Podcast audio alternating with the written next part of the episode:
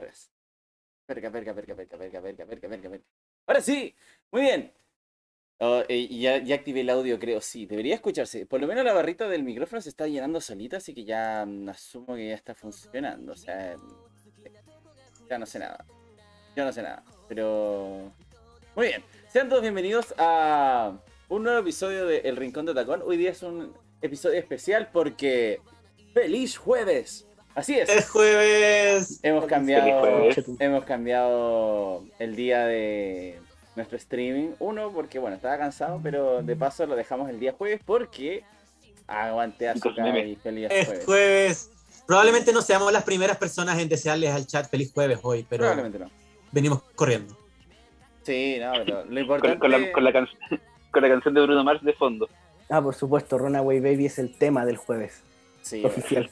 Es que el jueves es el mejor día de la semana, así por lejos. Entre que, el jue- en que te, siempre te desean un feliz jueves, el, el jueves de Yotsuba. Bien. Sí, uy, buen punto. Se está acabando la semana.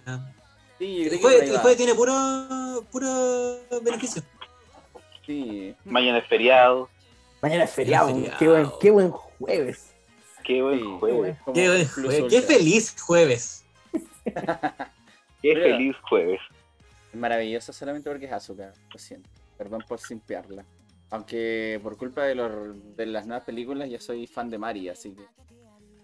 Aguante, aguante las mature. Aguante las mature. Dijiste la S-word como- en vivo. Corta. Nos van a bañar. Es feliz jueves. Es Es jueves. jueves, todo se perdona. Todo se perdona un día Todo jueves. se perdona el día jueves. Pero muy De hecho, yo, yo, yo, yo creo que es como cuando eres ah, cuando eres más joven, eh, obviamente siempre es por azúcar, pero cuando ya Perdón, llegas a- sin a este- piar.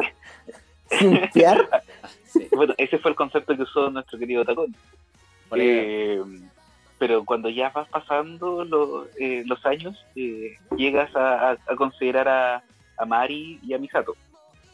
Es que el problema de Misato son sus problemas, que los vamos a hablar más adelante, pero, pero son sus problemas. Por eso, problema no es problema. por eso solamente. pero estamos, eh, pero ¿cómo se llama? Es como, me- o sea, que se jodan los signos zodiacales. ¿Cuál de, estos- de estos niños de, con- de, con de 14 años con problemas mentales es tu favorito? Verga. Exacto.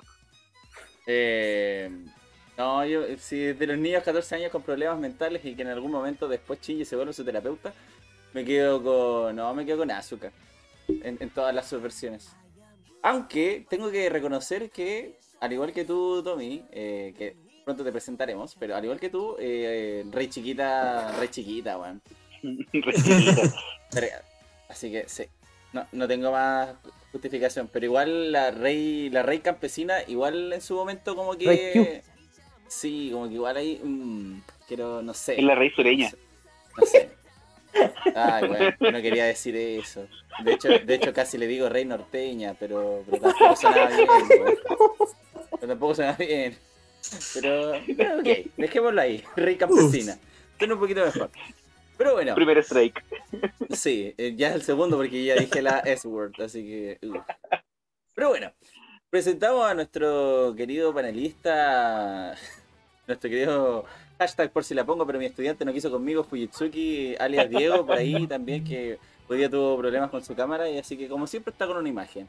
Y su imagen es nuestro profesor querido Fujitsuki ahí. Bienvenido, don Diego, un gusto tenerlo como siempre. Mira, de, de todas las imágenes, habían, habían dos que yo no quería llegar a, a tener. Una era la de Shinji después de visitar a Asuka Verga, ya. y, y, puta, y Fuyutsuki, porque qué personaje más desperdiciado por la Pero ya, eh, por, por ser por ser el día de hoy un feliz jueves, se perdona. La verdad es que Fuyutsuki quedó como el personaje más incógnito de la vida en esa serie. ¿eh? Pero, o sea, la verdad es que en el- en uno de los mangas me parece que como que le dan como más interacción con la mamá de Shinji. Me acuerdo. Sí, Así que... Eh, algo sí, le- en, en el manga, de hecho el manga es como espectacular para eso, si bien se puede comentar después, pero el manga es como el que te da un poquito más de, trasfondo de qué motiva a los personajes. Si yo hubiera tenido que elegir una foto si stock para no estar, yo hubiera puesto la foto de Gendo así. oh, sí. Sí, no, pero era, era demasiado. Gendo no, no puede ser el Diego. El Diego es demasiado bueno para ser Gendo. Y muy poco obsesionado, pero. Lamentablemente. No, yo se lo quería dejar a Fujitsuki porque el Diego es profe también en la U, así que tenía que ser más o menos igual. Otro perfil. Witchlis, también ahí. Feliz jueves estaban del hamburgueso. Oye, hablando de hamburgueso, eh, ¿será coincidencia que también comía hamburguesa? No sé. Pero bueno. Eh, también damos la bienvenida a nuestro querido diseñador del canal, nuestro gran amigo con un look estilo Cruella de Vil, Don JP. Bienvenido una vez más. Oli, gracias. Estaba pensando en qué imagen pondría yo si yo tuviera, no pudiera salir con imagen, o sea, con mi cámara y, y no puedo pensar en nadie, no, hay- no, no me gusta nadie, así como terriblemente mucho de este, de este show. Eh, yo diría que lo más parecido pen. sería como Kaji por la, por, por la barba y el pelo largo, pero... eh, O podría ser, podría ser Pen Pen. Pen Pen, el mejor. Ahí es que me gusta más. Weón, Ya. Pen Pen. En Pen yo creo que podría ser el JP. Ya, ahí estamos, pues, estamos con, ahí estamos casi todos con nuestras imágenes, viendo fui, fui- chucha, eh, Fui- y Pen Pen. Ah, Ese men. ese men. Weón, qué frase, qué frase de mierda. Pero sí. Pobrecito. Fulanito. Ese fulanito empieza con ese también. Pedrito, Pedrito o Pablito. No Bueno, hola Witch y hola chat y hola a todos. Eh, vamos a tener una buena discusión hoy.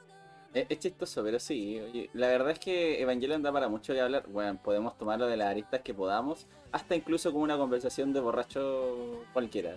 Cual- Todo es válido. Algo muy, Bueno. algo muy parecido a lo que vamos a hacer hoy día. Bueno, las conversaciones de borrachos en mis grupos de estudio terminan siendo así como, no, pero mira, mira, Beco, lo que pasa es que cuando aparece un feo cromosito más, es como, wow, y, te- te- y sabéis que es una tontera, así que Me imagino ese, ese, ese, ese video de Ibai como explicando weá en una pizarra. Una vez, Sí, una sí, vez bueno. me invitaron a un carrete unos compañeros, y un compañero nuestro del colegio que fue con nosotros tiene, tiene un soplo. Entonces, eso suena, tiene un tercer río, un, un quinto río en realidad, cuando en el palpitar del corazón. Era un carrete de otro compañero que también está estudiando medicina, entonces era un carrete de médicos. Y entramos para allá y va como, y, dice, y este es el buen del soplo. La música para, todo el mundo se da vuelta, podemos escucharte el latir corazón, literal. Literal. Paró el carrete porque todos querían escucharle al mundo. Así que Las conversaciones de borrachos pueden ir, de- pueden ser muy, muy educativas. Es verdad, de debe haber traído copete. Damn, no Igual, nada. igual bacán así ser el centro de, de ese tipo de fiestas. Sí, bueno. No sé, pero me agradaría participar de ellas. Sería interesante como que la música parara de la nada y todo así como que weá. Y es como, echemos su soplo, weón. Medio el panorama, man. Así que me gusta, me gusta, me gusta. También, bueno, nuestro compañero que nos está entregando bastante alegría hoy día y bastante conversador y que le va a servir a nuestro JP es Tommy. Tommy, un invitado que nos trajo JP, un gran fanático de Evangelion que no sé si se alcanzó a escuchar, no estoy seguro. Pero en el backstage afirmó haber consumido el material de Evangelion nuevamente, así que, weón, él está como más versado actualmente que todos nosotros. Es juntos. fresco. Estoy fresco. Estoy, estoy Es más fresco de todo. Está fresco, está fresco, como el pana, como el pana rabbit. Claro. Está bien, me gusta. Qui- Quisiera agregar que el Tommy, no sé si se acuerdan hace uno, hace una, ese- algunos capítulos atrás, invitamos a, a un chico que, eh, con el que hablamos sobre memes. Eh, ¡Al Jejo! sí, el Juanjo, el- el, eh, y hablamos harto sobre memes y el Tommy es como muy amigo del Juanjo de mucho tiempo y el Tommy, si recuerdan de ese, ese episodio, fue el que eh, nos trajo a todos y que nos brindó la gran sabiduría del contexto. Cierto. Ah, por supuesto, sí, el, el, con- el encontrar el contexto es mi pasión. A, veces, a veces, de hecho, hemos discutido esto con el Juanjo, que es como que hay veces que mi búsqueda de contexto, yo tengo un momento de reflexión y digo, estoy experimentando un momento ícaro. ¿Por qué? Porque mi búsqueda por el contexto me causó más, le causó más daño a mi alma que la satisfacción de encontrar el contexto de lo que pasó. Eso me pasó cuando, cuando estuvo cuando estuvo Chris Chande en popular en Twitter de nuevo. Me, me ha pasado con un par de, de- ¿cómo se llama? De, de mangas casuales que mencionan algunos de mis otros amigos y es como dicen, y termina así. Y yo digo, ¿pero cómo puede terminar así? Y luego lo leo y es como, Dios mío, ¿por qué hice esto? Bueno, A veces el contexto puede ser una búsqueda peligrosa y, Sí. y destructiva. Pero, pero lo peor es que más me duele no saberlo. Porque si no sé el contexto, no puedo brindar el contexto. Claro. Bueno, ahora puedes brindarnos y- y contexto de- porque tú eres el más fresco en cuanto a temas de Evangelion, de todos nosotros. Oye, igual es, es Claro. una, es un, una, ay, ¿cómo se llama? Es un dilema bastante interesante el que el Tommy, weón.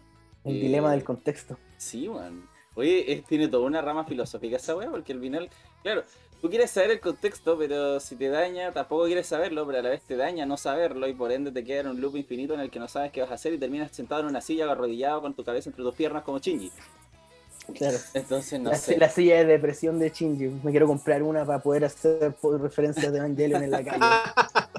Ni siquiera para usarla, así como para hacer la referencia, ¿no? Sí, ni siquiera así. Es como, Y, no es y que, no es que y esté alguien al lado tuyo y te diga así como, entendí tu referencia. Claro. No, ni siquiera es que esté deprimido. De hecho, estoy lo más, yo soy como lo más opuesto en, per- en personalidad, voy a ser lo más opuesto a Shinji que hay. Ujú. Puede ser. Pero. A veces hay que hacer cosas por el meme. Claro, pero Sí. es que, es claro, es vivir por el meme es una, es una, es como se llama, una forma, como diría Juan, como una forma pasada de vivir. Pasada, claro. Me encanta cómo se refirieron al dilema del contexto, como el dilema del erizo. Tema que también se trata en Evangelion, si no me equivoco. Sí. Sí. Al punto que tiene en el, en el OST tiene su propia, su propia canción, así como el Sí. dilema del erizo. Sí. Y luego hay otro, otra similar que creo que es un revamp de esa canción, que es el, el cruel dilema. Y tiene como cuatro versiones, una para cada versión que había de Evangelion. Así como una en la serie, una en, en- en el, ¿cómo se llama? En Death and Rebirth. Y, y hay una variante parecida que suena en, en los. Exacto.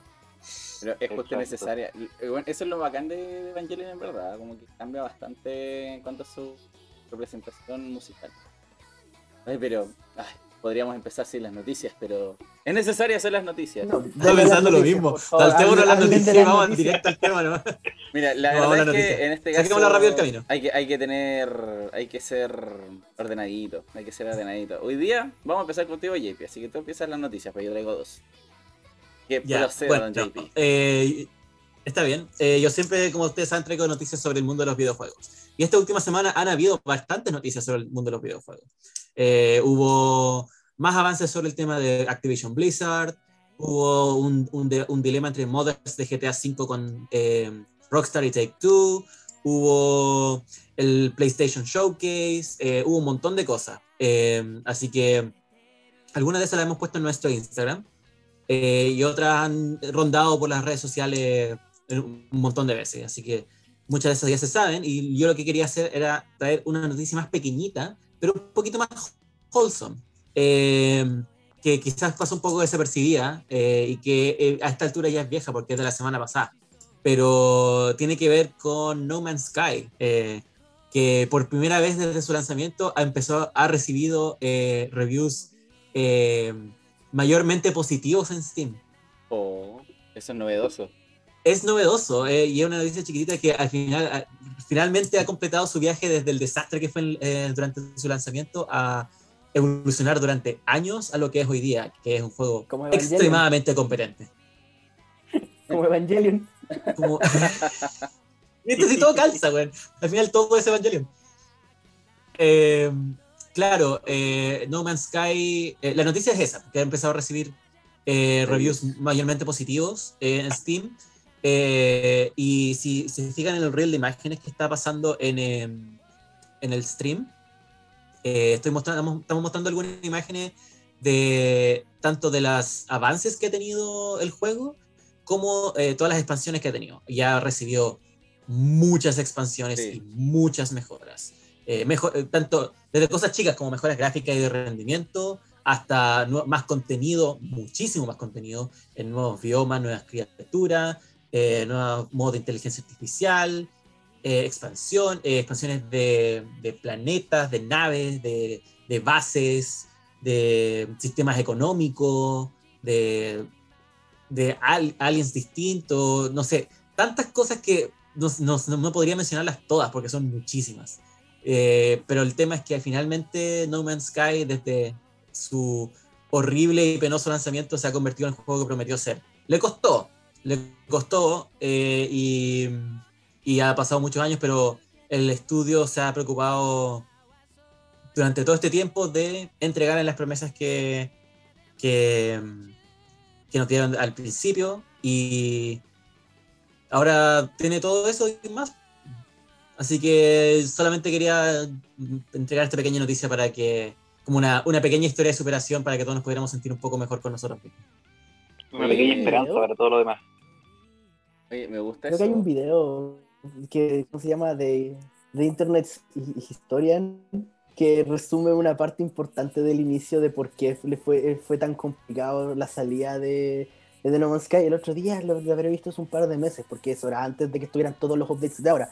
Pero así como que comentaba así como que el estudio era muy chiquitito y de cómo les costó trabajar, pero de que finalmente el- la razón por la que les ha ido bien es porque siguieron trabajando. No fue como, eh, ya, eh, en vez de quedarnos con los brazos cruzados respecto al desastre de salida que tuvimos, sigamos trabajando en el juego hasta que hagamos lo que queríamos hacer. Mm. Sí, de hecho, pucha, yo veía los streams de High Definition Claro. y como que lo empezaron y no. La gente no le gustaba mucho al principio y en High Definition los weones de High Definition le hacían mierda. Pero ya después como que igual le agarraron como el ritmo después de como los updates y como que igual ha estado bastante mejor. O a mí me gusta más verlo. No lo he comprado, entonces no puedo decir que es bacán el juego, pero pero viéndolo en Twitch igual está bastante piola, weón. Tiene lo suyo, tiene potencial. Parece que vale la pena ahora. Eh, pero, o sea, es que al principio era basura la wea. Pero, pero es como dice el Tommy, eh, o como dice el Internet Historian. eh, Mm. era un estudio chico que se, se tomaron más de lo que podían como hacer realmente. Y, y- pero lo, no sé, me gusta mucho eso de que eh, a pesar de ser un estudio chico y que no con muchos recursos, hicieron más de lo que hacen algunos estudios AAA que, o desarrolladores o publicadores AAA que lanzan un juego eh, roto, eh, mal, mal equilibrado, mal optimizado y después de un rato lo dejan botado y avanzan en lo siguiente. Y, y nada, pues este, esto- estos desarrolladores chiquititos, desarrolladores chiquititos dejaron como el ejemplo de, de cómo hay que hacer un, un comeback, ¿cachai? Como de regresar desde lo, desde lo más profundo y más malo a algo bastante decente. Así que, así que eso, eh, eso quise entregar el, día de hoy. superación y perseverancia. Sí, Si ellos pudieron, todos podemos. Buena, buena reflexión, Don JP. Creo que debí tirarte a ti al último de las noticias, porque está bastante más esperanzadora de las que traigo yo, weón. Sí, weón. Pero no te Eh, preocupes, porque va a ser un mejor, cone- una mejor conexión a empezar a hablar de Evangelion. Sí, de hecho, en Sí. parte lo organicé de esa forma, solo en parte. Bueno, eh, la noticia de JP no tiene mucho debate, pero es bacán, la, está buena la noticia. Me gusta que No Man's Sky gane como ya reviews positivas como a comparación del principio. Así que para el estudio siga trabajando de esa forma y bueno, esa es su fórmula del éxito. Nunca, nunca se rindan.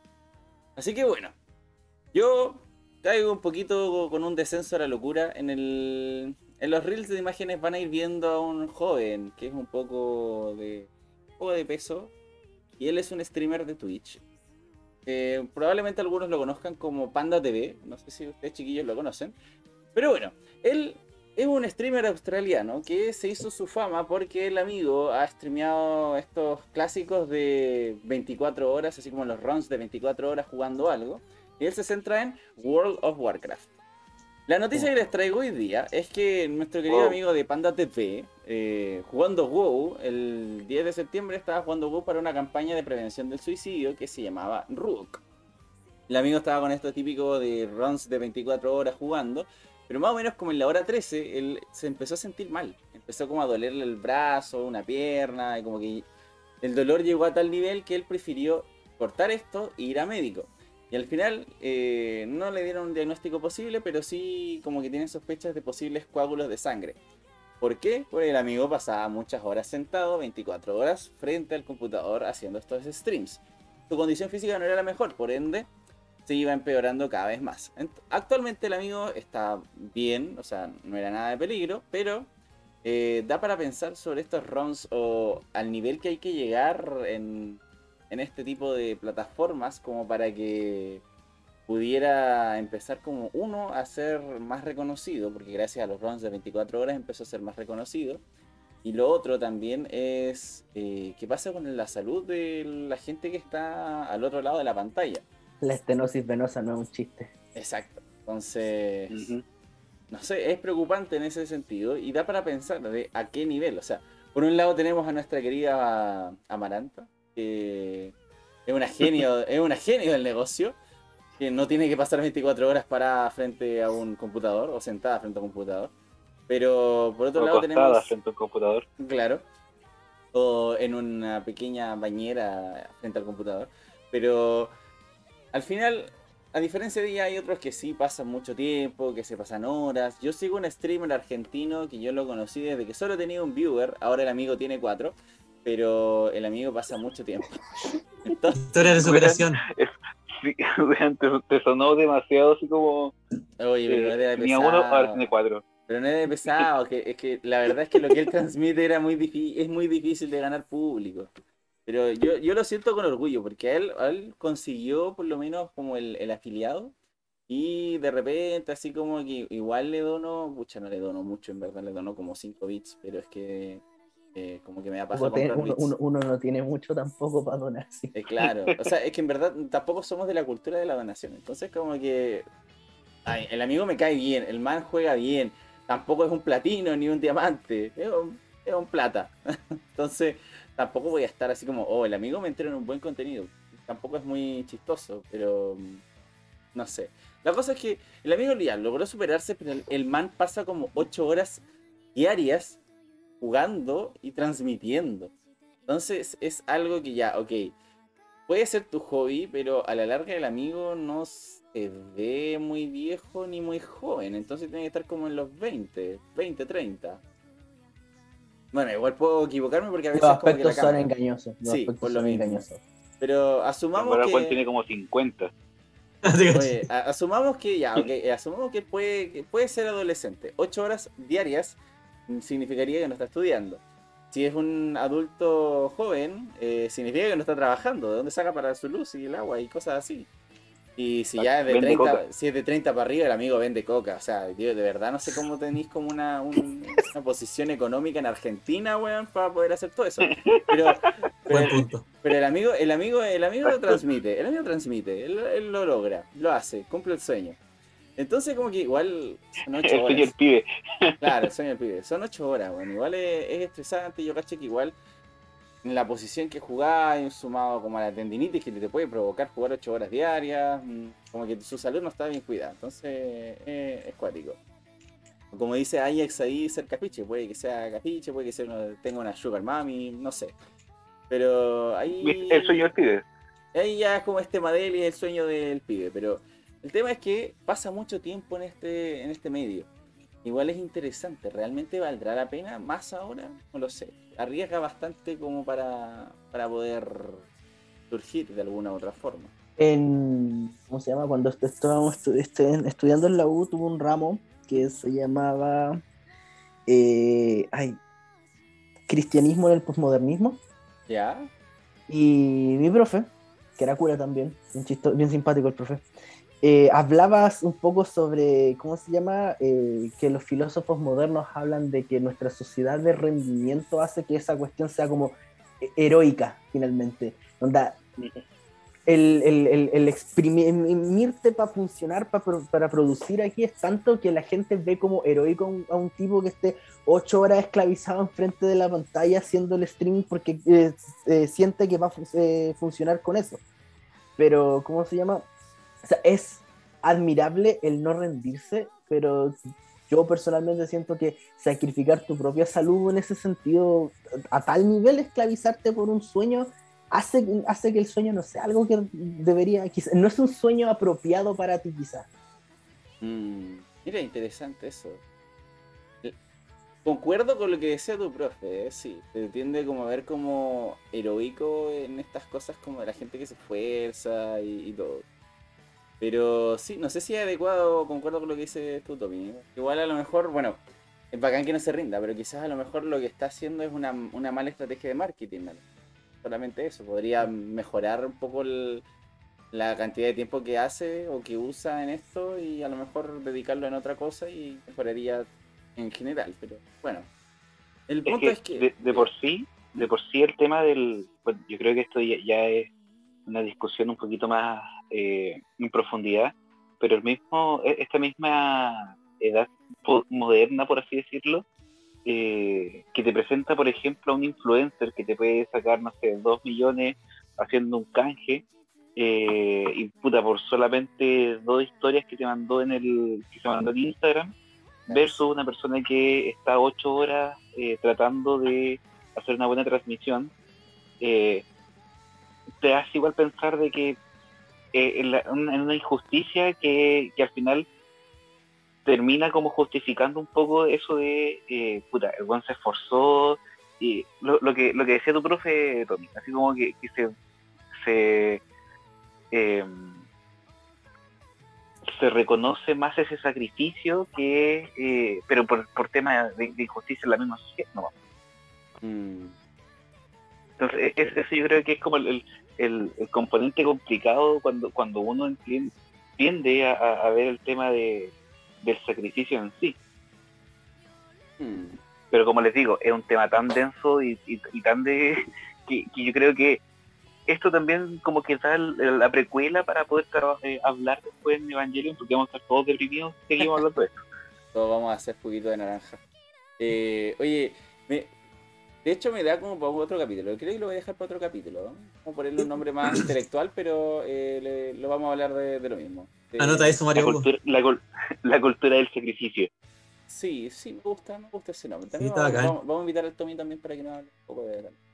Eh, pero bueno, el, el punto es que el- a lo que voy es que igual es sacrificado y es algo debatible eh, en general, por lo mismo que mencionó el Tommy. En este caso, en algunos, con algunos de los que son más famosos, como que no, no he leído ni he visto en ningún foro o en los mismos comentarios o los comentarios o las peleas de comentarios en Instagram o Facebook con la señora que se habla al respecto de qué tan malo es eh, seguir como en este caso esta o que los famosos tengan una separación. Parece curioso, me gustó la, la noticia, no me refiero a que me gustara la noticia de lo que le pasó al chico, sino que me refiero como el trasfondo de la noticia. Así que Fue un sádico. eh, es- Disfruto ver sufrir a otras personas. voy, a- voy a terminar en el infierno. De eso se trata estilo Internet. Lucifer. Pero sí, sí. de Eso se trata de Internet. internet. Y bueno, siguiendo con un descenso a la locura, eh, traigo noticias sobre adolescentes enfermos, no sé si de 14 años, pero sí de adolescentes.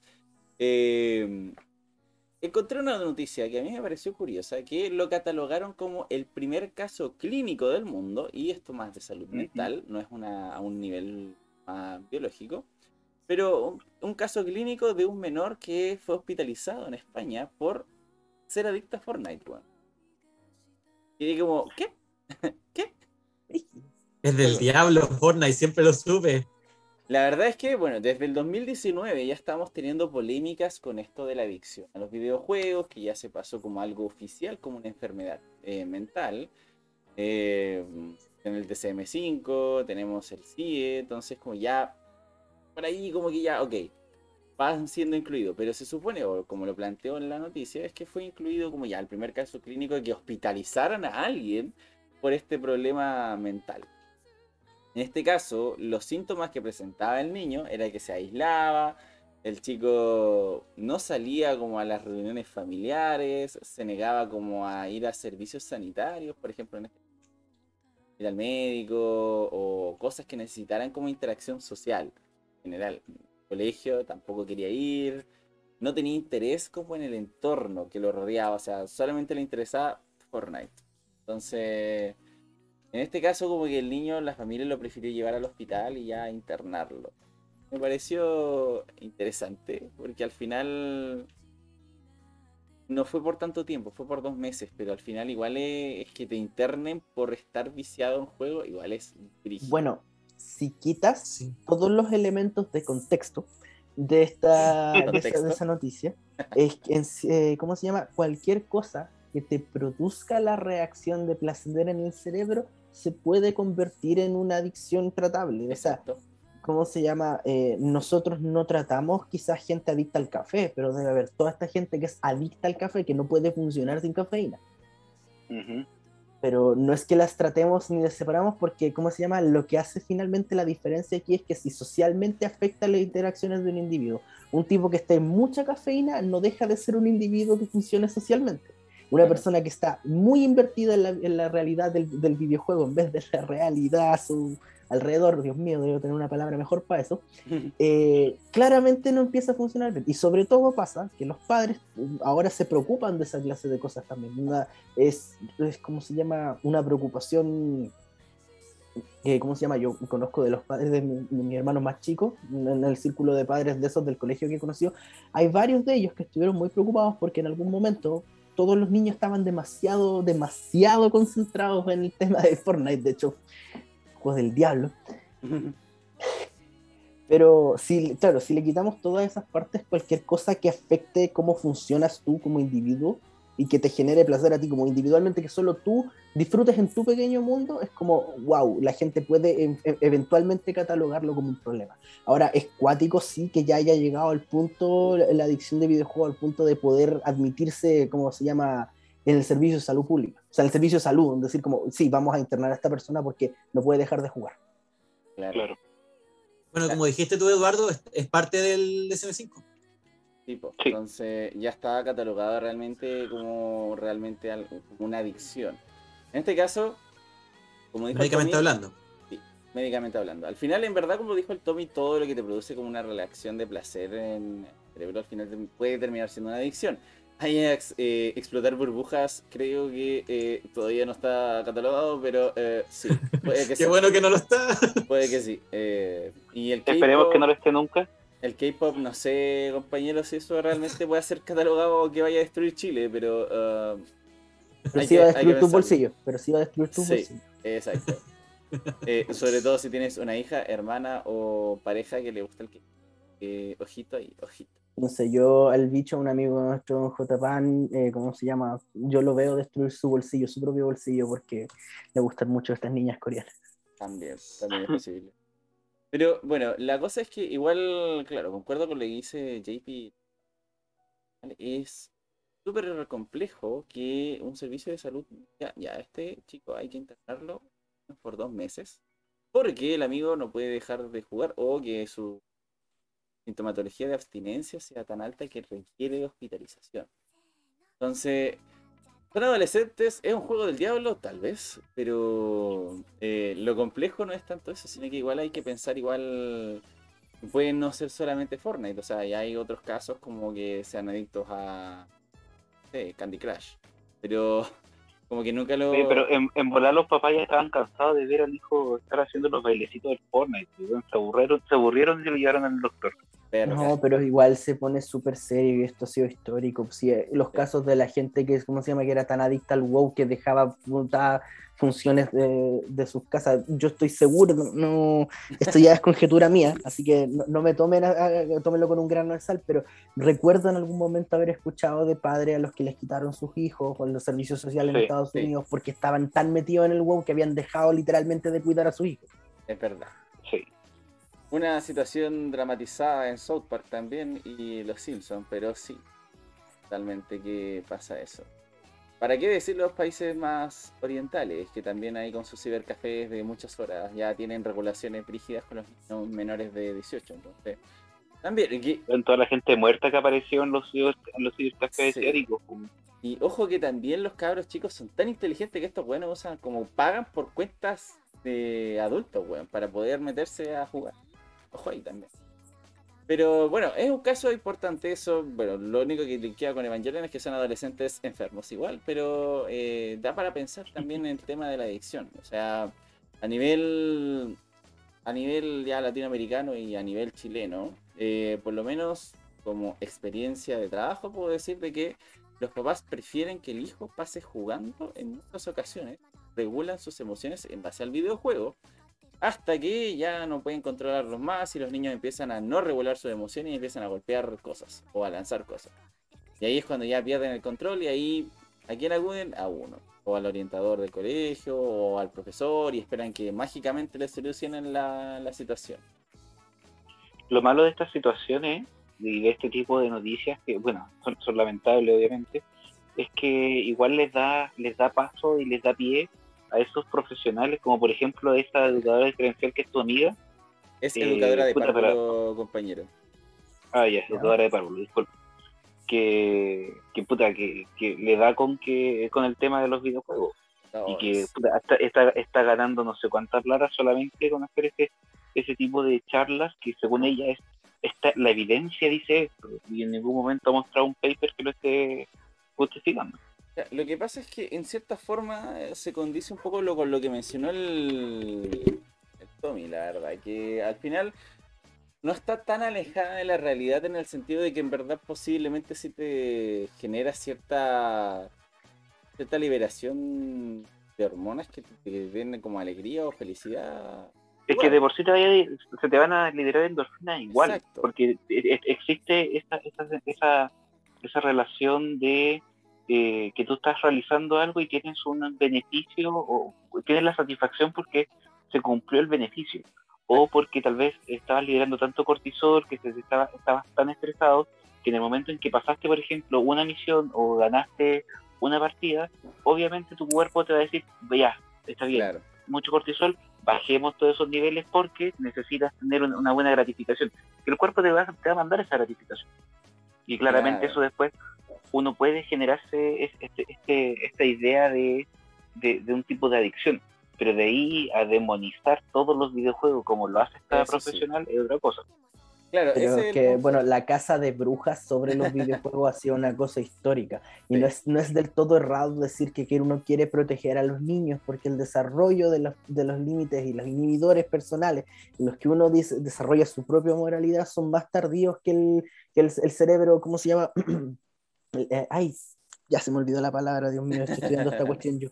Eh, ¿Cómo se llama? Cuando vas en la parte, en la parte del sistema límbico, las partes más primales del cerebro humano, obviamente que lo que gana ahí es buscar lo que, evitar lo que me duele y buscar lo que me gusta. Y eso es, está tan engravado en, en la base de cómo uno opera, que, cuando, que generar la neocorteza, el, el desarrollo total de decir tu personalidad y tus propias limitares, como diría eh, Freud, el superego, finalmente es la parte que llega más tarde en tu propia en tu vida.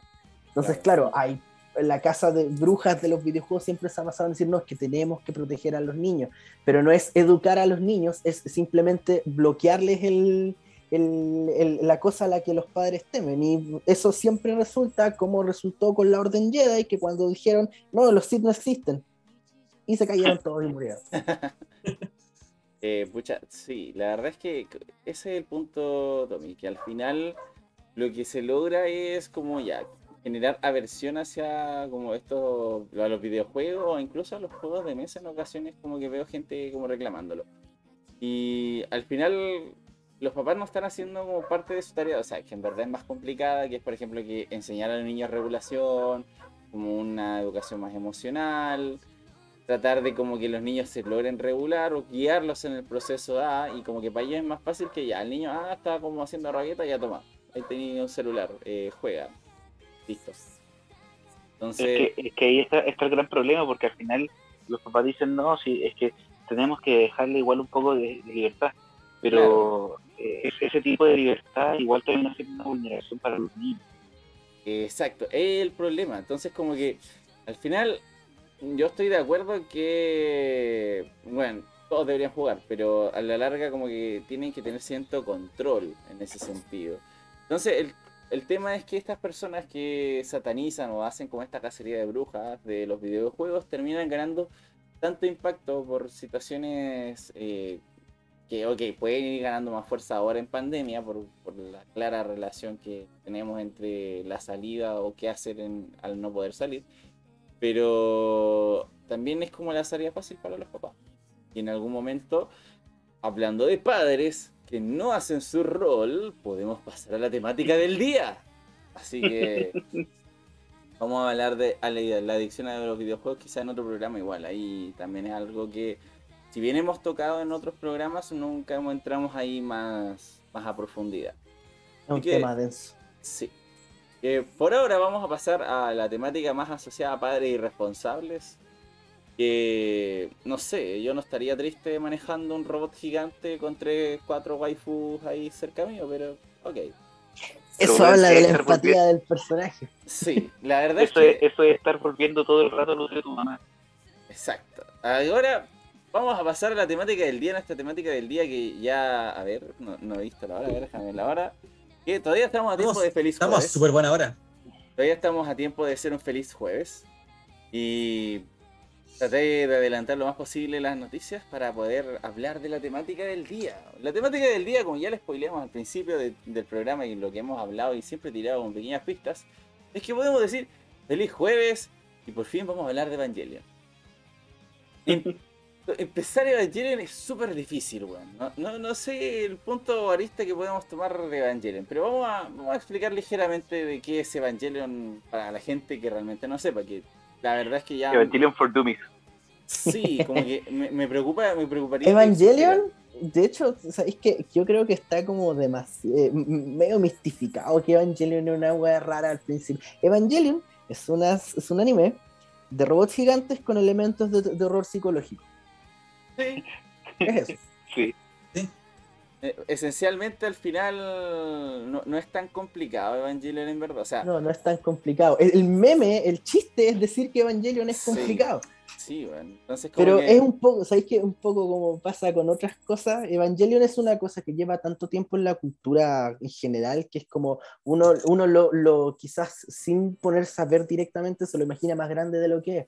Pero en realidad Evangelion, si queréis, no sé cómo ponerlo en, a- en- en los puros huesos, es una serie de 26 capítulos que trata, que trata sobre, que te pone en un futuro cercano para esa época que Evangelion salió en el 95 y estaba ambientada en el 2015, que hay, un evento, hay eventos apocalípticos y hay una trama de misterio atrás, pero está todo envuelto en cómo lo interpreta el, el protagonista de Evangelion. exacto. Claro. A fin de cuentas, claro. Y de, de hecho, de hecho eso es como lo que le da el misticismo a Evangelion. o sea, to- todo lo que uno como, como espectador de la serie puede empezar a sacar eh, conclusiones en base a lo que está viendo, en base a las percepciones que uno vaya teniendo, eso es lo que le va generando el misticismo. O sea, oh, yo interpreto este capítulo de tal manera y viene otro bueno y dice, no, este capítulo está diciendo esto de esta otra manera.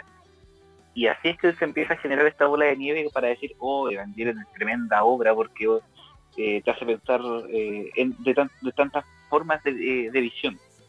Claro, si lo, vamos, lo ponemos como una obra de arte, es como en general, el arte es percepción personal mía, el arte tiene que ser una cosa más que producir algo, tiene, es una forma de comunicación que no importa el mensaje.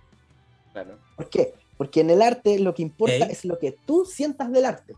No lo, de que el arte quiere hacerte sentir, porque nunca va a ser exactamente las emociones que tú vas a sentir respecto a una obra de arte, nunca van a ser exactamente las mismas que se quisieron transmitir. Te pueden apuntar a ellas y tú puedes llegar a un terreno como común, eh, un poco así como pensémoslo como en la, idea de, la idea de las cosas de Platón, que onda que tú tienes ideas puras y que tratas de llegar, digamos que mi obra de arte trata de llegar a esa idea pura, o trato de guiarte el camino a esa idea pura, pero nuestra interpretación de esa idea jamás va a ser exactamente la misma.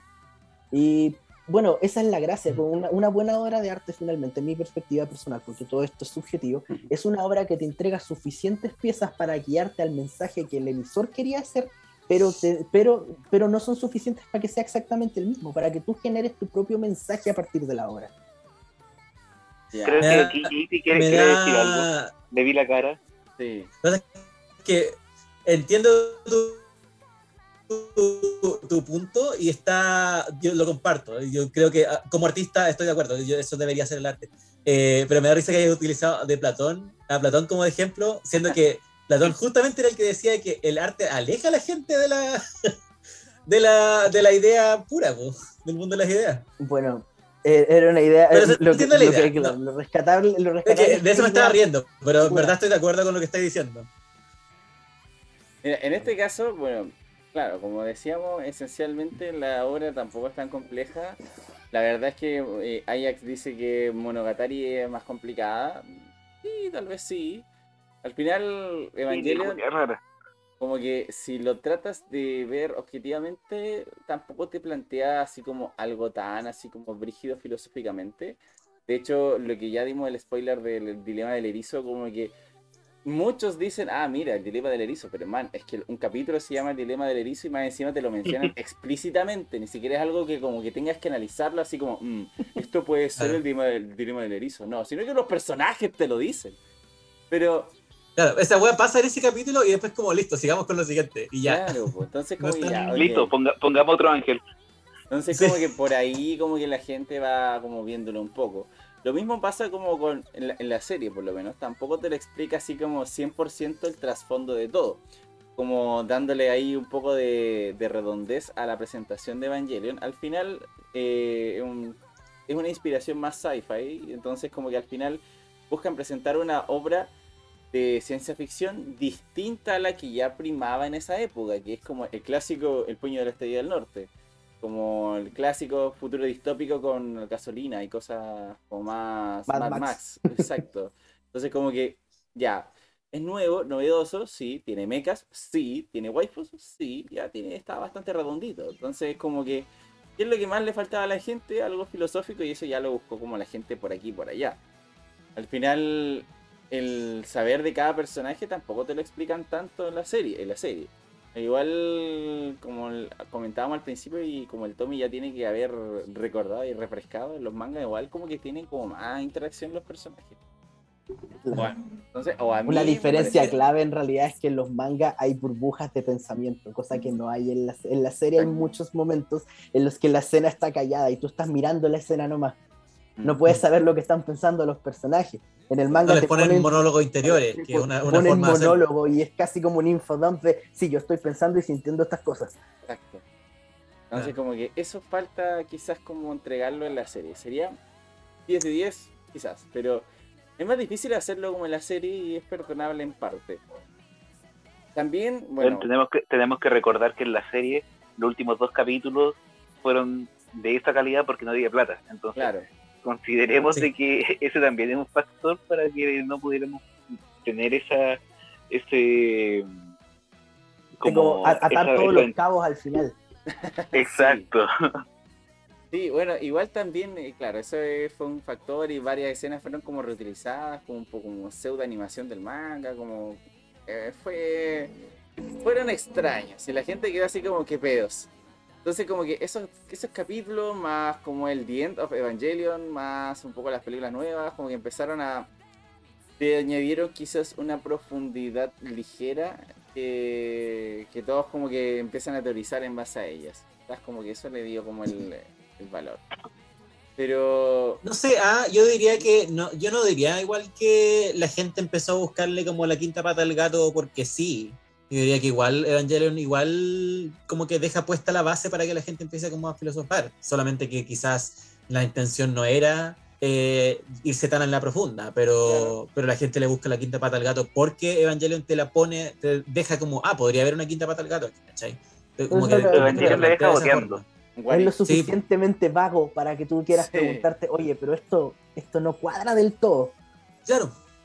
O sea, eso es intencional, absolutamente. sí. What if. Pero sí. Así What que eh, al final, oye, es pinche seria todo esto, pero eh, al final igual Evangelion te entrega como ciertas cosas interesantes de ver, o sea, igual puedes tomar la serie, bueno, como toda serie en verdad, pero como que igual tienen, cada personaje tiene un trasfondo bastante interesante como ana- analizarlo. Yo, por ejemplo, pucha, yo me, me dediqué más que nada como a buscar como el ámbito relacional de cada personaje como, entre comillas, protagonista de la serie. Y a mí me gustó esa, esa perspectiva.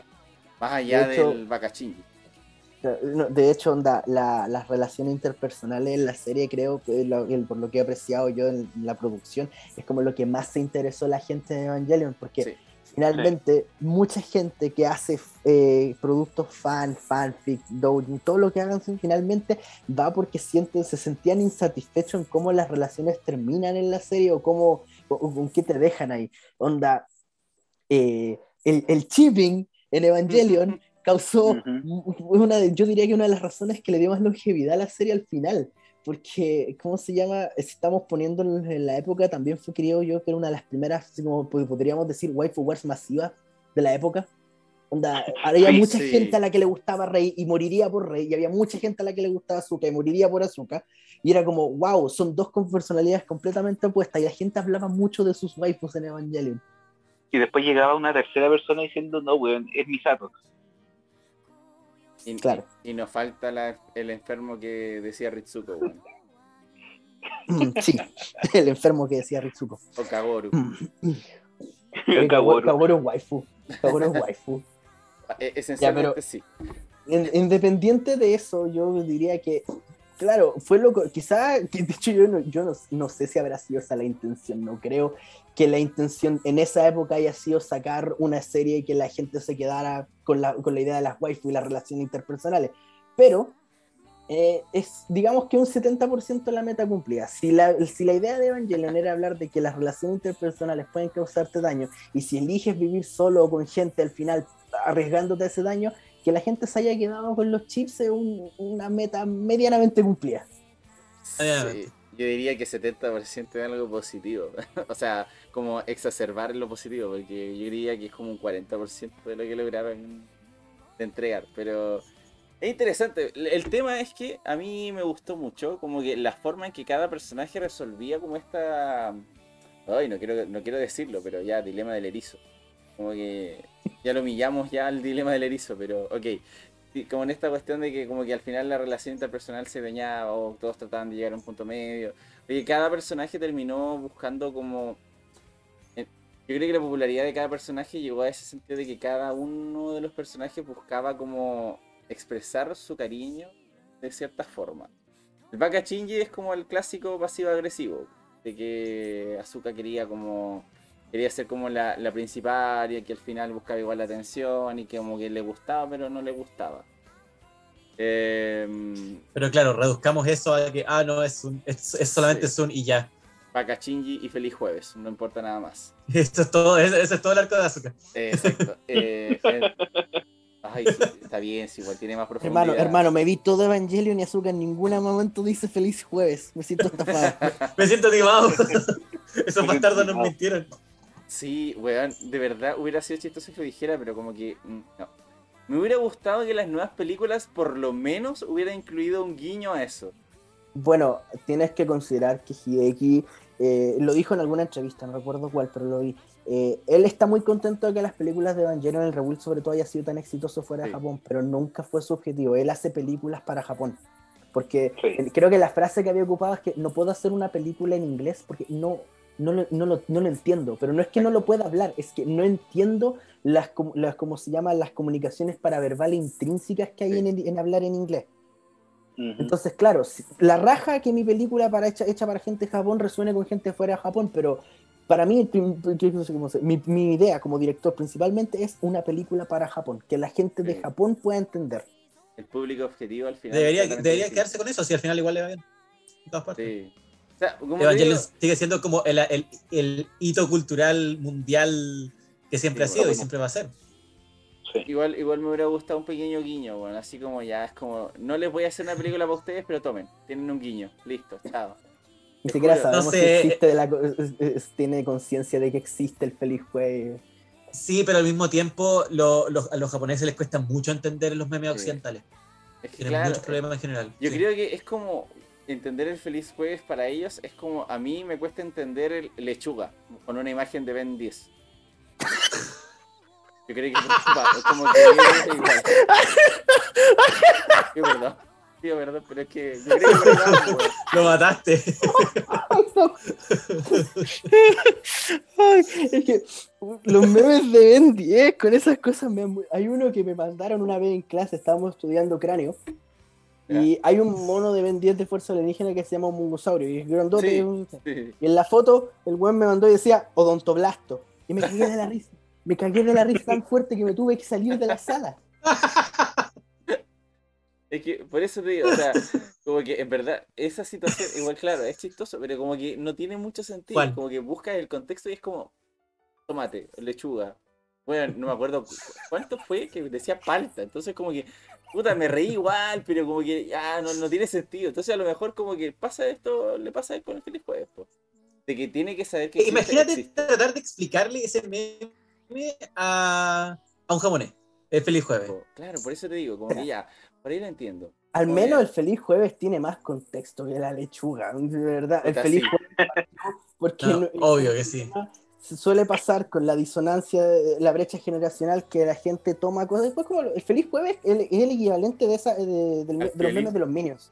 De los Ah, memes de los Minions, de hecho. sí. Es como, sí, O el tomamos una- un, un- un producto audiovisual que tiene cierto público y, que y esa escena por, y esa escena de por sí no es una escena alegre. Eh, Claro, y es como la tomamos y vimos, oh, una niña bonita corriendo, ya voy a hacer, un voy a hacer una cuestión que es, es completamente inocente. Y la inocencia de, de- que alguna señora, no, no quiero estereotipar, alguna señora, algún señor viejo se le haya ocurrido así como, eh, sí, voy a hacer esto un feliz jueves con esta niña porque es muy bonita y viene corriendo. Eh, ¿Cómo se llama? Eso lo hace inherentemente chistoso, pero por la disonancia, diría yo. Lo que lo hace chistoso es el factor de azar disonante que tiene con una persona. Que voy a citar Veggie Tales de todas las cosas que puedo citar, pues, pero. Tales tenían un episodio en el que viajaban al futuro y en el discutían que todo el humor va a ser generado aleatoriamente en el futuro. Buen visionario, güey. Y esa cuestión, no sé ni de qué año será, pero a lo que voy Veggie es que- Tales es de los 90. Claro, a lo que voy es que en cierto sentido el humor absurdo siempre ha existido y siempre ha resonado con la gente porque te hace sentir fuera de lugar y esa sensación es lo funny, es lo chistoso, es como, oh, estoy fuera de lugar. Pero es que, de nuevo, eh, yo creo que eso es, de nuevo, es algo como que nosotros podemos entender desde nuestro punto de vista occidental. Weón, con lo, más con lo que costó que la gente japonesa entendiera a mimir Ah, eh, y que lo pudieran sí. utilizar bien, imagínate tratar de explicarle feliz jueves. Uh, Hay, hay sí. tareas titánicas que uno no, no toca. Entonces, por eso, en ese sentido, yo puedo entender que Hideaki Anno, que era, no, que era como. Le, le dé como susto tratar como si quiere, se quiera meter una referencia al, a- al día jueves en sus películas, ¿cachai? Onda, sí, aunque fuera, no sé, que, que están, no sé, pues están preparando para, no sé, ven un ángel y, y se están preparando y dentro del montaje de preparación pasan por afuera, pasan por frente un calendario y justo está marcado que el ángel viene el día jueves, ¿cachai? Como que esa web es muy demasiado Bueno, eh, rebuscada y, y es como, ah, mejor no. pero te juro, si hacen esa weá y que justo esté hablando de eso, que, que fue que era un calendario con un jueves, yo te juro que, weón, para mí es suficiente. No pido más.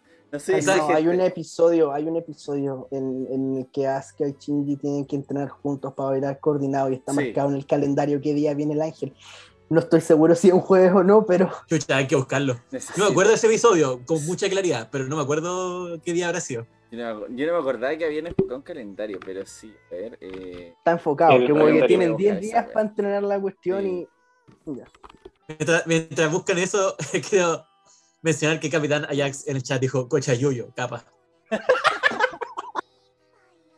No, pero por la- paren, que de verdad. Amo que Ay, haya puesto el capa también. Hay uno de Max Tennyson que sale con un, eh, un jetpack que dice apártense. Creo que está cropeado de otro meme y de verdad no. verga, bueno, sí. Entonces, como que. por el Se me está subiendo los humos. No, ya basta, ya basta, por favor, Ajax. Puedes provocar un tercer impacto con esa wea. Pero la cosa es que, bueno, ahí me, me perdí buscando la imagen, pero ya no importa. Después lo busco. Al final, eh, no sé, al- lo, lo importante como que de Evangelion, claro, tiene como estas relaciones interpersonales. Cada uno lo soluciona de distintas formas, independiente de la waifu que apoyes, todos tienen como sus cualidades. Al final, algunos empatizan con la pobre Rey Chiquita, porque, bueno, no Rey Chiquita, pero sí con Rey, porque al final la, la amiga como que tiene como este drama de que termina siendo como una muñeca, de a poco van aprendiendo cómo, a cómo rela- relacionarse con los otros, siempre la aíslan. Es un clon, pero nada que hacer ahí, pues, pero... Es que igual ca- cada personaje traía como su propio su propio su propia tranca. Exacto. En su ahí. Porque por ejemplo, ya Shinji, todo el tema del abandono del papá y toda la weá de que, de que él, él, se, él se sentía inferior solamente porque él no tuvo ese, ese ese cariño con el papá porque el papá no lo reconocía, no lo reconocía como, como una persona así válida, por así decirlo. Y, y después, por ejemplo, eh, Azuka, obviamente, todo su, su problema de la inferioridad, eh, de que sí o sí tenía que ser como la, la, número uno, porque muy, muy, es una wea muy napoleónica, así como que no podía ser menos que otro. Y, y obviamente eh, Rey está- estaba viendo todo el tema como más existencialista, o sea, exi- era, era como muy eh, existo y existo o no existo. Eh, y si existo, ¿por qué existo? Y era, y era, una, era una, una tranca así como muy, muy desde, de verdad muy existencialista en ese sentido. Mm. Entonces cada uno traía su propia tranca, que la trataban como de abordar y la trataban, y, que al final, para poder abordarla, tenían que sí o sí interactuar con el otro para que el otro te, la, te pudiera ayudar a, a- a- sobrepasar esa tranca. Que algo que me gustó de, la, de los rebuild es que igual por lo menos, bueno, no me gustó mucho que Shinji terminara siendo como, bueno, sí o sí llorón, pero igual como el terapeuta de todos. Pero me gustó como que trataran como de darle un giro como a las trancas al final. Por ejemplo, con Misato y como su tranca de no querer relacionarse, que terminó teniendo un hijo y toda la cuestión. Igual pensaba en él como... Porque dejó de ser la MILF que quería meterse con el cabro chico de 14 años a como la mentora al final de Shinji. Returbio eso, ¿no? Returbio. Returbio. Y pero igual, igual esperé que Un montón de volviera weas turbias en esa serie. Igual esperé que volviera Shinji, te lo, lo admito. Yo, yo sigo eh, pensando, o sea, muchas veces ya se ha viralizado ese, como lo- los cuadros de colores, donde aparece el, el pelo de el pelo de Shinji. Ah, que, Eh, que, el que el pelo- Ryoji es hijo de Shinji Misato, ¿no? sí, weón, y, y como que todo calza, y es como, puta, Misato, Mira, yo la, la creo capaz. O sea, si bien yo creo que eso es como la parte universal, cada quien arrastra sus problemas en, ¿cómo se llama? En, Eva. La, la weá que a mí me gusta personalmente, lo que a mí me encont- encontré muy bacán de que existiesen todas estas versiones distintas de la historia, es que el mensaje y la, la forma de resolver de cada una es distinta. Y aquí entramos un poco en tema de trama, porque Rebuild es continuación, no es remake, es continuación. Onda, hay un par de líneas ahí entre medio que, que como lo señalan así como súper claro. Una- la escena del- cerca del final cuando está hablando con Kaworu le dice, oye, yo te había conocido aquí ya antes. Sí. Claro, que siento yo personalmente que a mí me gustan mucho los finales felices. Entonces, el, ¿cómo se llama? El hecho de que eh, haya tomado tiempo toda esta cuestión, pero se haya podido resolver los conflictos personales de las personas de un modo bueno. Porque End of Evangelion es probablemente el escenario más miserable para todas las personas involucradas, así como, sí, toma, fin. ¿Qué? Sí. sí. Ah, y cómo se llama, una, una, una, una última cosa, una cosa nada que ver, porque lo pensé después que, claro, al. ¿Cómo se llama? Eh, quiero mucho azúcar. da. Eh, me cae muy bien. Pero no, no en el sentido de waifu, es ¿cómo se llama? Eh, ¿Cómo se llama? Es un poco de identificarte con un personaje que Ya. es, muy, es muy pesado con el resto de la gente. Y ¿cómo se llama? Pero la cuestión de querer ser notado es como súper serio. Y personalmente eso para mí fue un conflicto harto en el colegio sobre todo, así como querer crear una, una construcción de personalidad propia en la que la gente dijera, te reconociese, pero a, a distancia de un brazo, así como no, no ir a ser súper amigos allá. Claro. Es Sí. que es muy. eh, Creo que eso se relaciona un poco con lo que estábamos diciendo antes, de que cuando uno va creciendo, como que los gustos en waifu van cambiando y como que eh, deja, uno de- deja de, y a esta altura deja de mirarla como waifu y, bueno, quizás no en tu caso, Ardo, pero, eh, pero sí empieza como a, a- a ver a los personajes desde otros puntos de vista porque también uno va cambiando, uno, uno es una persona distinta, con gustos distintos y visiones de mundo distintas. Y me pasa lo mismo con Asuka, como que ya no la veo como waifu y es como, puta, eh, me encuentro un personaje re interesante, así como por, por quién es y por las- los problemas que anda trayendo y, y sus conflictos y, y, y a pesar de lo, de lo pesada que puede ser a veces, como que dan ganas como de como de relacionarse así de igual a igual con, con ella, así como, como, como quizás como una amistad, así que fuera como, como una cosa así, ¿cachai? Una persona así, no digo como ella en particular, pero una persona como con sus características. Me recuerda Claro. un poco a la situación de Scott Pilgrim.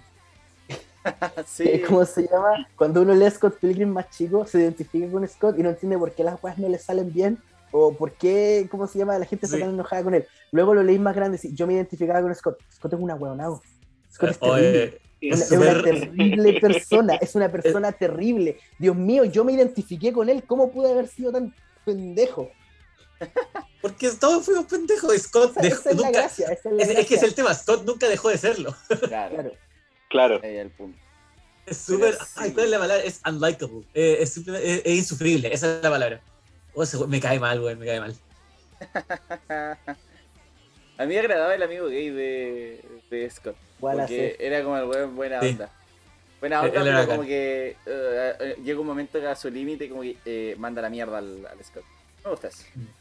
Bueno, continuando con Evangelion, sí, la verdad es que, bueno, uno de los personajes que realmente como que, a mi parecer, personalmente, creo que tuvo menos desarrollo, pero para mí es la nueva waifu, que es Mari.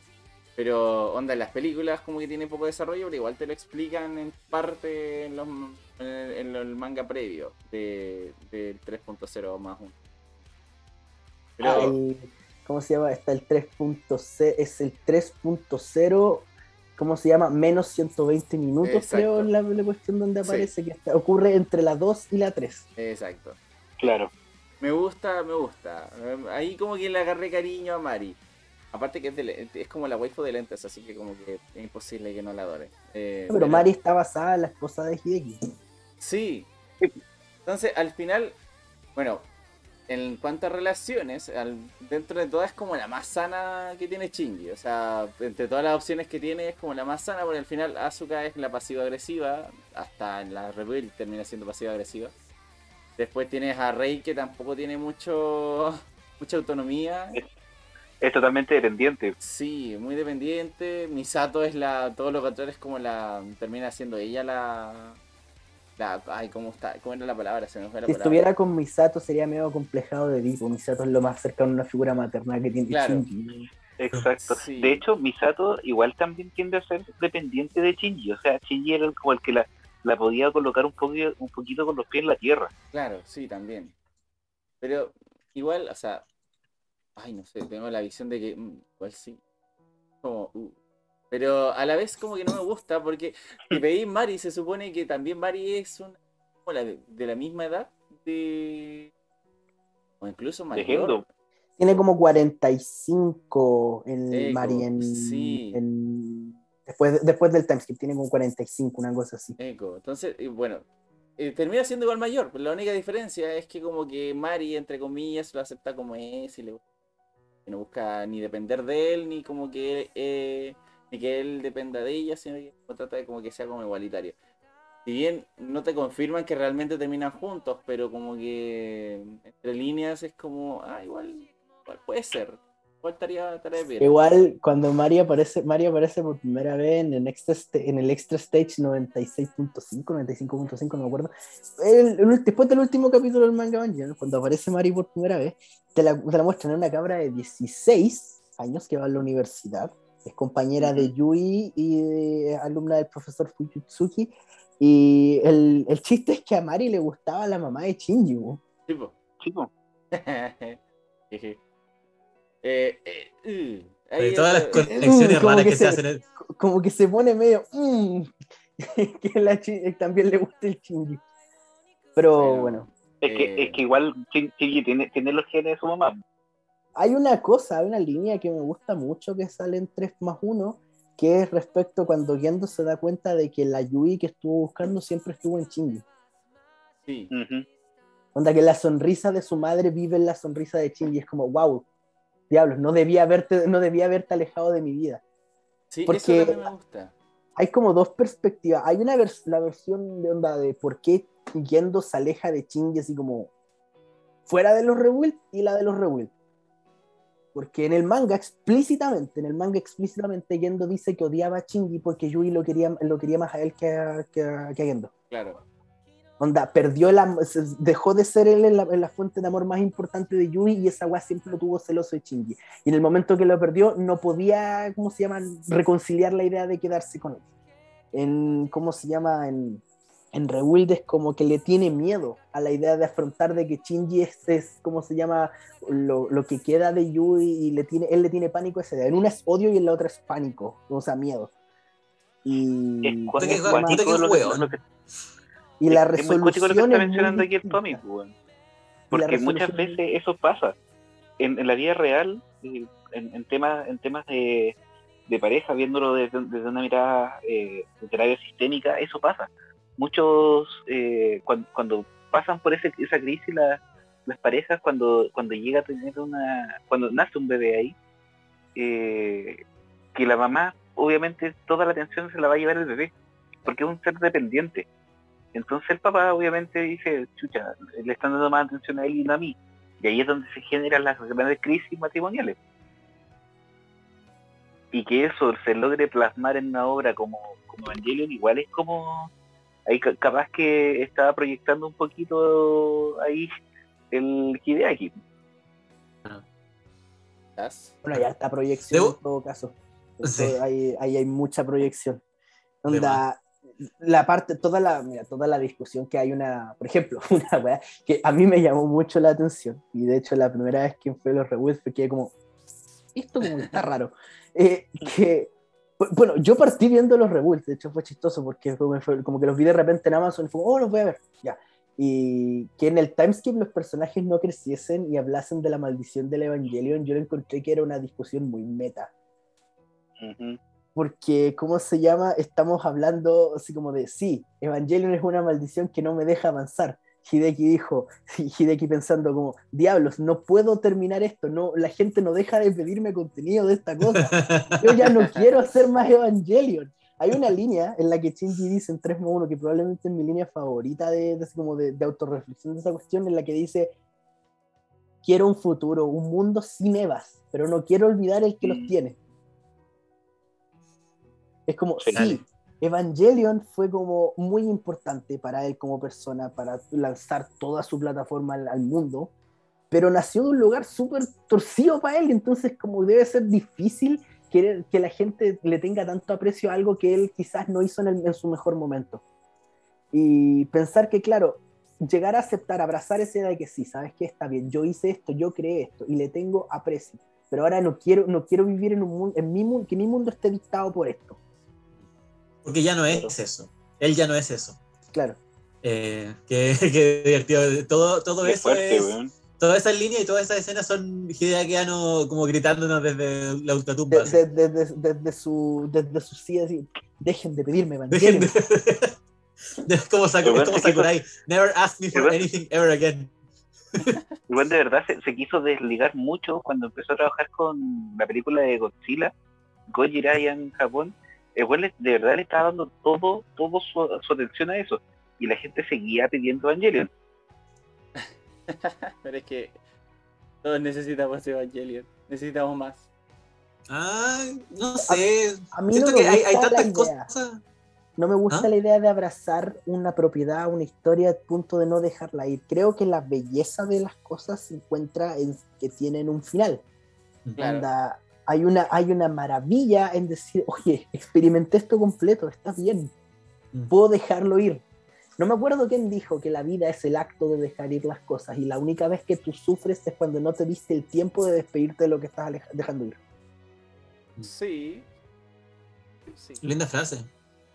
Trata de acordarte quién la dijo porque, porque quedé así como, wow, buena frase. Pero igual, por ejemplo, no sé, no sé eh, la, la veracidad de los, de los rumores, de que igual eh, Hideaki eh, se supone que igual mencionó que le gustaría tirar, tirar alguna historia spin-off de, de- del universo de Evangelion. Es que, o sea, Entonces- claro, si lo pensáis, existe. Yo creo que existe la, la, la posibilidad de hacer eso, porque es un universo creativo que no, nunca especificó demasiadas reglas, entonces podí hacer un montón de cosas ahí. De hecho, eh, ¿cómo se llama? Eh, yo, yo lo que siento que lo que, lo que es despedirse de esto es de, de Shinji, de Shinji y del grupo que está alrededor de él, porque dejen a esos personajes ser felices. Ahora tienen un final feliz, déjenlos ser felices, por favor. Sí. Además que si queremos más historias como Evangelion, eventualmente alguien seguirá escribiendo sobre estos temas. O darles un, un- o le dará a ese tema un, un giro similar a Evangelion. Eh, no estoy diciendo que ponte tú, o sea, que haya sucedido, pero irá a suceder en algún momento. Ponte tú. Hay gente O sea, que en su momento decía como, no, si Darling es el nuevo Evangelion, ni cagando, ¿cachai? Es que ese es el Mm. punto. Mira, a eso iba. Justo, justo mencionaste. Darling, Darling. uh, darling, uh. Darling, eh, mira, justo, justo que lo mencionaste, weón. Porque al final mucha gente, leí por ahí así como gente diciendo que era el nuevo Evangelion y como que weón es una historia tan bonita. Yo creo que es porque la gente que necesitaba algo más de Evangelion y como que Jota Darling Pan, se parece, tratemos de aferrarnos a esa weá, pero en realidad no era. Pan, eso. what did you bring upon this cursed land? Yo ni siquiera he visto Darling. weón, yo me vi, yo me vi, yo, Tú lo dices, tú lo dices desde los memes. yo reconozco que me vi Darling in the Franks completa, weón. Fue- Yo vi el resumen que hizo Gigok y con eso no no necesito nada más. Es que, weón, la historia tenía potencial, weón. No como un nuevo Evangelion, pero tenía potencial. terminó Quizás no, pero la gente, mucha gente se aferró a esa idea, a ese potencial de como que podría ser el próximo Evangelion. Y eso causó mucha decepción, ¿cachai? Porque no lo es nomás. Es que, es que el punto es que como que siento que se intentó darle como un cierre bonito por el- ya, al menos esa serie. El tema es que me gusta, bueno, sí, me gusta que al final los personajes tengan finales dices, pero como que, que estén justificados, estén justificados por lo menos. Por ejemplo, en Rebuild igual le dan como cierta justificación con, con al final con lo que hizo nuestro amiguito depresivo y que al final cambió varias cosas y como que nunca olvidó como la realidad de donde estaban los Eva. Y Es, es interesante y tiene como toda una representación entre el, el autor y también un poco la obra, como una fusión un poco del pensamiento. Pero está justificado dentro de todo. po. Una, una justificación bastante eh, como de una quinta dimensión, entendiéndolo. Un poco filosófica. O sea, o sea, mira, si pensáis que Evangelion corría en un time loop hasta que Shinji eh, tuviera- tomase las decisiones correctas para que la instrumentalización se resolviese y pudiesen dejar todas las cosas atrás, todo es canon. Todo es Claro, canon. sí. Claro, todo es canon. De hecho, creo que la, premi- la premisa de retake del, del ese, ¿cómo se llama? Fan que hay, es Sí. que hay universos infinitos. Y esta es una historia de esos universos infinitos. Claro, sí. Exacto. Es, es una cosa que, bueno, what if. Pero sí, me gusta, me gusta, bueno. Me gusta al final como que todo sea canon al final, pues. Y ya, sí, dentro de todo igual me gustó un poco como esto de que el universo infinito y Kagorio siempre buscaban amigos, como que encontrarse con Shinji y la wea. Me gusta igual, es una wea un rara, una wea rara, pero, pero me, me gustó un poco esa, esa wea. Es Pero- raro, verdad que yo no entendí es que, por ejemplo, el final de en 3 3-1, Ya. eh, Kaworu se queda con Rey. Sí y no. es, sí, eso. Lo que pasa es que no podemos asumir interacciones románticas, pero Kaworu y Rei, en el- de hecho lo dicen en más de alguna vez porque alcanzan a conocerse esos dos, y mencionan de onda que son, lo, son la misma. Onda, Sí, Kaworu le dice, somos lo mismo, pero no somos exactamente iguales. Entonces, tienen un rango de afinidad. Podría, podría Son, pensar que son Loki y juntos- Sylvie. como, como- claro, como lo, como lo quieras, pues podrían estar juntos románticamente, sí, puedes interpretar eso, podrías interpretar que se ven uno al otro como hermanos, podrías interpretar cualquier cosa, finalmente. Lo que yo creo es a señalar que tienen similitudes y que en cierto modo ambos vivieron su vida, el sentido de su vida se otorgó en base a su relación con Shinji. Entonces, Mm. que puedan relacionarse entre ellos implica que ya no necesitan a Shinji para definir su vida. Claro. Sí. Entonces, al final, eh, todo es, todo es canon, todo es posible. Todo es canon, todo es canon, todo es canon. Esa es la maravilla, eso es lo que a mí me gusta. Tienes un final de Evangelion para cada jueves del mes. Sí, bueno.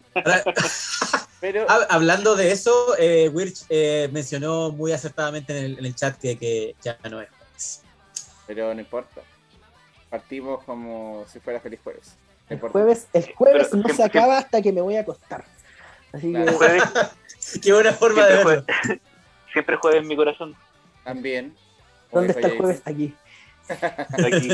Oye, y hablando de eso, ¿sabes qué? Me, me uní mucho como a la gente. Entre que, puta, tenía una disputa interna porque entre que me hubiera gustado que en vez de Mari al final fuera Asuka la que estuviera con Shinji, pero. Pero, pero no- a la vez no quería, pero a la vez sí quiero, pero a la vez no quiero. Entonces, como que me parecía interesante y me gustó la escena cuando Shinji, como que se disculpa en una escena como muy parecida a la de End of Evangelion, donde sale Asuka y. Están ahí sentaditos, le dice. y bueno, ¿Sabes? me gustó. Tú también me gustabas en esa época. Y ella se da vuelta toda sonrojada y es muy bonito. Sí. Y luego la mandan para afuera. Chao, fuera la película. Puta, puta, sí, weón. Me, me gustó, pero a la vez no me gustó. Igual quería como que terminara con. Que terminara con Asuka, weón. Como que Es siempre que, tiene es esa que de por sí, así como muchos encontraron como un poco artificial el tema de Mari con Shinji, el tema de Asuka con Ken, con Kensuke, igual fue como sacado de, O sea, como que, por- claro, Kensuke siempre igual como que tuvo cierta atracción hacia O Asuka. sea, que que el, Pero- el loco decía que a mí me gustaría que una, una mina como esa me patease bastante explícito en el manga. creo. Sí, po. Pero como, como que de- desde la serie o, o las películas como que nu- nunca se vio como que Asuka lo, lo, puta, lo legitimidad, lo, que lo viera como una persona legítima. Claro. O sea, es que a la larga, como que lo mismo que dijo el Tommy de la otra wea, como que puedes implicar que sí lo aceptó por la relación que te muestran cuando están como en la cabaña de Kensuke. pues. Como la confianza que le tuvo al final a Asuka a nivel como de la buena está básicamente en ropa, en paños menores, weón, y quedaba lo mismo que estuviera Kensuke por ahí, pues. Como decía Hideki, no, amigo, este, este enfoque del trasero de Azula es esencial para la trama. Me encanta la trama, La trama. Me gusta Bueno. la trama. Yo personalmente siempre trato de como mantener como las relaciones interpersonales eh, no explícitas, así como no, no está- Porque, por ejemplo, a mí personalmente no me molestaría, no, no me disgusta ni, me, ni, ni como que me, me- wow, súper que Shinji estuviese con Asuka o con Mari. Lo que a mí me costó al principio entender, onda, porque partí viendo Rebuild, entonces, ¿por qué la gente los chipeaba tanto? Porque en. Rebuild ¿A Shinji con prácticamente Asuka? a Shinji con Asuka, porque interactúan muy poco en Rebuild. Tipo, Ah, tiempo, ah, sí. tiempo. Luego vi el anime Ya, y sí. dije, ah, de aquí salió la idea. Ok, vale, entiendo por qué ahora la gente estaría así como, y no se quedó con Asuka al final, pero esto es lo que yo le digo a todo el mundo, loco, hay todo este producto hecho de mucha calidad por fans donde ese chip es canon y tienes todo esto. Evangelion es tan popular que tienes una infinidad de historias para disfrutar si no te gusta o no estáis del todo contento con el final que tenía aquí. Claro, que al final todo es canon. Oye, a todo esto, bienvenido Nicholson. Estamos hablando de la trama y. Trama. de la trama. Eh, El Topín. Ay, no, De- llegó de hecho, sí, Topín entró al chat. Topín. Ay, No, ay, ay. Si Topín, si Topín pregunta, yo no entendí el final de Evangelion. Ok. Topín es eh, otro amigo de nosotros de Cypher, por cierto. ah, Yo no entendí el final de Evangelion. bueno, si, pregunta le igual es bacán, igual es bacán haber, eh, haber eh, quedado con la idea de que, como todo es canon, Shinji igual fue, fue papá con Asuka. claro. Fueron, fueron pareja en uno de los, de los grandes como retakes que se hicieron ahí en Japón, donde Asuka directamente fue mamá con, con Shinji. Ah, Y, quedan- quedan- y todos quedan contentos con ese chip. De hecho, hay una mención, onda, pa- que es lo que a mí me llamó la atención, para que pese el, todo lo que pesa el chipping en la gente que le gusta Evangelion. Que onda, en, ese, en Retake mencionan así como, sí, hay cientos de mundos donde Shinji reimagina las cosas, pero y todos ellos tienen en común que te conoce. Y en todos ellos tú eres la mujer más hermosa de la Tierra. Y es como, ¿qué? Ah, sí, vaya. Me da mucha risa esa cuestión. o sea, En todo caso, es fuerte el la, la- claro, a lo que voy es que chipear está bien, chipear mantiene vivas las, las- la- ¿cómo se llama? La- Las comunidades. las comunidades. Y siempre, y el chipping, como no es una cosa universal, siempre va a dar algo que discutir. La gracia, supongo, con Eva también es que como nada es del todo, nada es 100% canon, porque todo es canon y nada es canon, nada tiene sentido. eh, siempre voy a poder discutir con alguien cómo interpretó la historia, porque personalmente yo como diría, así como, oh sí, para mí es como, pasó la serie, fallaron. Pasó las, eh, pasaron Death in Rebirth y of Evangelion, fallaron. Eh, ¿Cómo se llama? Está el Rebuild, ah, finalmente resolvimos el problema de la instrumentalización humana, ya, ok, terminó la historia. Stonks. Stonks. Stone. Puta, Ay, bueno, eh, no sé. Es bacán chipear. Sí. Y es bacán chipear cuando hay más de un chip eh, que la serie que la serie entretiene. La serie te, que te presenta como una posibilidad. Porque ahí. eh, o que ni siquiera te presenta como una posibilidad, pero que sí hay eh, más. Por tanto, un personaje como Shinji, por ejemplo, que es el protagonista, tiene interacciones eh, y relaciones muy especiales con cada uno de los personajes. Eh, eh, y esto aplica para todas las series, por supuesto. Y es muy bacán porque ahí se pueden generar discusiones muy buenas sobre qué significaría que se quedara con tal o tal persona, sea independiente, independiente de que sea con quien se queda efectivamente al final. Yo, yo creo bacán. que eso apela a la Eh, lo, lo pienso desde el de- punto de vista de, de Avatar, porque Avatar tie- eh, en Avatar hay un ship que es como el, el canon con, que- con el cual la serie termina. Pero también te presentan otros ships, o sea, no es que la serie te lo presente, pero te presentan relaciones entre otros personajes de- donde uno de esos personajes es de ese ship Y, y es como, igual es muy entretenido de como, ya, yo puedo entender por qué hay gente que chipea a estos personajes, porque la- lo presentan de tal forma y ponen argumentos muy buenos los fans, eh, y es como bacán esa discusión, no sé. Yo creo que apela a la naturaleza humana de que la gente no quiere estar sola, ¿no? Sí. Da proyectar También. relaciones sanas y bonitas te hace sentir eh, eh, agradable adentro. Y hablando de Avatar, para mí Sokka es el papá de la hija menor de todos y nadie me va a convencer de lo contrario. No tengo por qué convencerte de lo contrario, estoy de acuerdo. que es mi personaje favorito. Pero, ¿cómo se llama? Bueno, a mí personalmente, para hablar del tema del chipping, no, me- no ¿cómo se llama? Siempre lo, lo veo con un poco de cuidado, porque el chipping también puede destruir un, ¿cómo se llama? Un- el, el sentido de una historia o la intención de una historia, o, o ¿cómo se llama? Está bien que la gente saque el chipping, pero si, si solo sacas el chipping de una historia que estás consumiendo y no un mensaje, sea cual sea el mensaje, siento que quizás está, está ignorando una parte significativa de la historia. Había escuchado, no he visto Voltron la, la más nueva, pero había escuchado que esa comunidad como que tenía problemas porque el chipping era muy intenso en Voltron. El shipping es muy intenso en Voltron, muchísimo. Sí. Pero es que Es cuático. Los robots gigantes parece que traen chipping a la juega. Puta sí, weón. Hay que, hay que admitir que sí. Que- no sé, concuerdo ahí. Nadie chipea a los Evas, por movimiento tal. Yo Ah, chipeo al, al EVA 00 con el EVA 01. Hay un meme que vi que salía el, el, el Shinji con las, las- en, en- en el podio y decía, What if we kiss inside my mom? Just kidding. Unless. Yes. Ay, Dios mío. Puta, no sé. Pero, oye, bueno. Igual sería sería acuático que alguien chipeara los EVA serie con el EVA 02. Ay, ay, qué terrible. Sería turbio. Te returbio el asunto. Paren el programa, deténganlo. Púnenlo, por favor.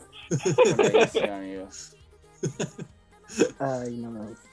Bueno, eso, yo, yo así como eh, opinión de chipping, como, está bien, disfrútenlo, pero no es como lo prioritario para mí. Para mí es que una wea, quizás es muy optimista. A mí me gusta que los personajes tengan finales felices, por eso me gustó tanto Castlevania. Puta la wea. En general, porque, ¿cómo se llama? Menos mal que que no dijiste Devilman Cry. Oh, Vi Devilman Cry Baby, me destrozó emocionalmente por dentro de Devilman Cry Baby. Oh, Dios mío.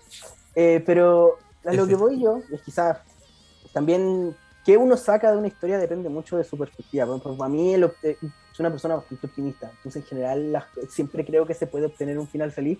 Onda, mientras vivas tienes oportunidades de ser feliz. Y por eso mm, también Topa Borrarla no me gusta tanto. Por eso te gusta tanto el, el final feliz, feliz de Evangelion.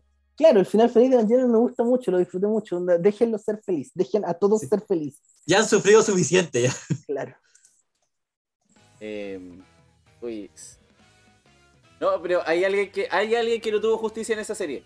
O sea, en esa película, weón. Y que lo dejaron ahí. No, weón. O sea, es que igual tuvo. Y bien su final fue triste, pero igual tuvo como su realización como mentor al final, pues se sacrificó para. con un propósito. Pero hay alguien que ni siquiera le dieron, ni siquiera le dieron como esa mierda de, de redención, weón. No, Ritsuko hasta tarde. Ritsuko tuvo como una redención en la película. Sí. Ahora, ahora disparó, weón. Ahora En el- disparó. en el sí. manga también dispara. Sí. Pero hay alguien que solamente lo pusieron ahí para estar parado mirando el horizonte y decir una frase así como Iscariote. ¡Ah! Fui el profesor, fui el Por favor, Oye, weón. Weón, Fuyutsuki no hizo nada más y no le hicieron un final El feliz. profesor este men. Ay, Dios mío, el profesor Fierce. Bueno, hasta las películas fue olvidado el amigo, weón. Bueno, de verdad, te lo juro. eh, eh, Es el único. No sé, bueno, no sé si el único, pero, weón, qué Que personaje. como que. ¿Qué personaje ha sufrido, weón? Weón, Fue usado porque el weón ya se cariñó con la alumna, no le salió, la alumna se metió con otro alumno, después se quedó el weón sirviéndole al alumno hasta que el weón intentó cambiar el universo y aún así no hizo nada por su vida, weón. Pobre Fu- Fuyutsuki, weón. El único... Pregunta, ¿por qué. Fu- ¿por qué Fuyutsuki se hizo Fanta al final? Oh, no me acuerdo. pre- una pregunta súper seria. Yo creo que tiene que ver con entrar al antiuniverso. Personalmente. Porque uno se hace fanta cuando tu campo AT se, des- de- de- se deshace. Claro. Y imagino que en el, en el, univer- en el, en el antiuniverso, ¿cómo se llama? Si no entras dentro de un EVA, no, está, no, tienes la no tienes la protección del campo AT del EVA, finalmente. Claro. Claro. Porque Yendo se supone que podía entrar porque había dejado su humanidad y ya no tenía campo AT como ser humano y toda la cuestión, y después resulta que sí, pero eso, eso es harina de otro costal. Yo creo que puede ser eso. O sencillamente, hay otra opción que es muy válida también, es que dijeron, oye, no sabemos cómo concluir la historia del que explote. Me inclino por eso. Porque honestamente ya no servía ningún propósito más, nunca le dieron un propósito, así como un overarch para la historia. El Fuyutsuki siempre fue como ayudar a Gendo, ayudar a Gendo, ayudar a Gendo. Gendo está listo, ok. Me voy. Que- I do not vibe with this universe. Sí, weón. puta. Ay, weón, no sé, pero es una pregunta bastante. Bueno, es la pregunta más analizable, weón. Probablemente Fujitsuki haya sido el villano de la serie, weón. Él, él le daba todos los traumas a Gendo sobre, sobre Shinji. Le recordaba así como. En volar. El, el, el le el- sorry, es que recordaba. el, el, el Tobin decía, el Tommy miente, ahí la dejo. Y le pregunté en qué Mm. miente, porque estoy muy interesado en saber en qué mientes. Ufa. Oye, yo no miento, yo soy la persona más honesta aquí. Sí, por eso, por eso me sorprende que lo diga. Veamos, veamos qué Loco, dice. no, pu- no puedo jugar a Mongos, no puedo mentir. ¿Verdad? ¿Verdad? Eres pésimo para Among Us, por eso. Ciencia amante del NTR. ¿Qué, ¿Quién, yo? No, yo, weón, me está hablando a mí. sí, weón. Ah, Ya, ya lo pregunté. Mira, lo voy a poner en paréntesis solamente para darle contexto a esta cuestión, porque yo est- con Topin jugamos muy seguido LOL. Y cómo se llama, hay una playlist que suena de música con openings de anime entre medio. Y hay uno que yo le pregunté de dónde era, y me dijo que era Domestic Girlfriend. Y yo, como, ay, ay, ¿de qué se trata? Y me dijo el final. Y yo, como, eso no puede ser así. Y veo el anime y el anime no explica nada. Y es como, voy a leer el manga. Y resulta que leí el manga y es como leer una telenovela brasileña. Wait, este, este es el que decía al principio, dijiste al principio que buscaste el contexto después. ¿Te dolió tener el sí, contexto? No, es que no es que me haya dolido, es que lo, lo que me dolió, amé el manga y odio que haya amado el manga. Eso es la weá. Odio que yo haya Ah. amado ese manga, porque es, no es una cosa que yo leería con normalidad.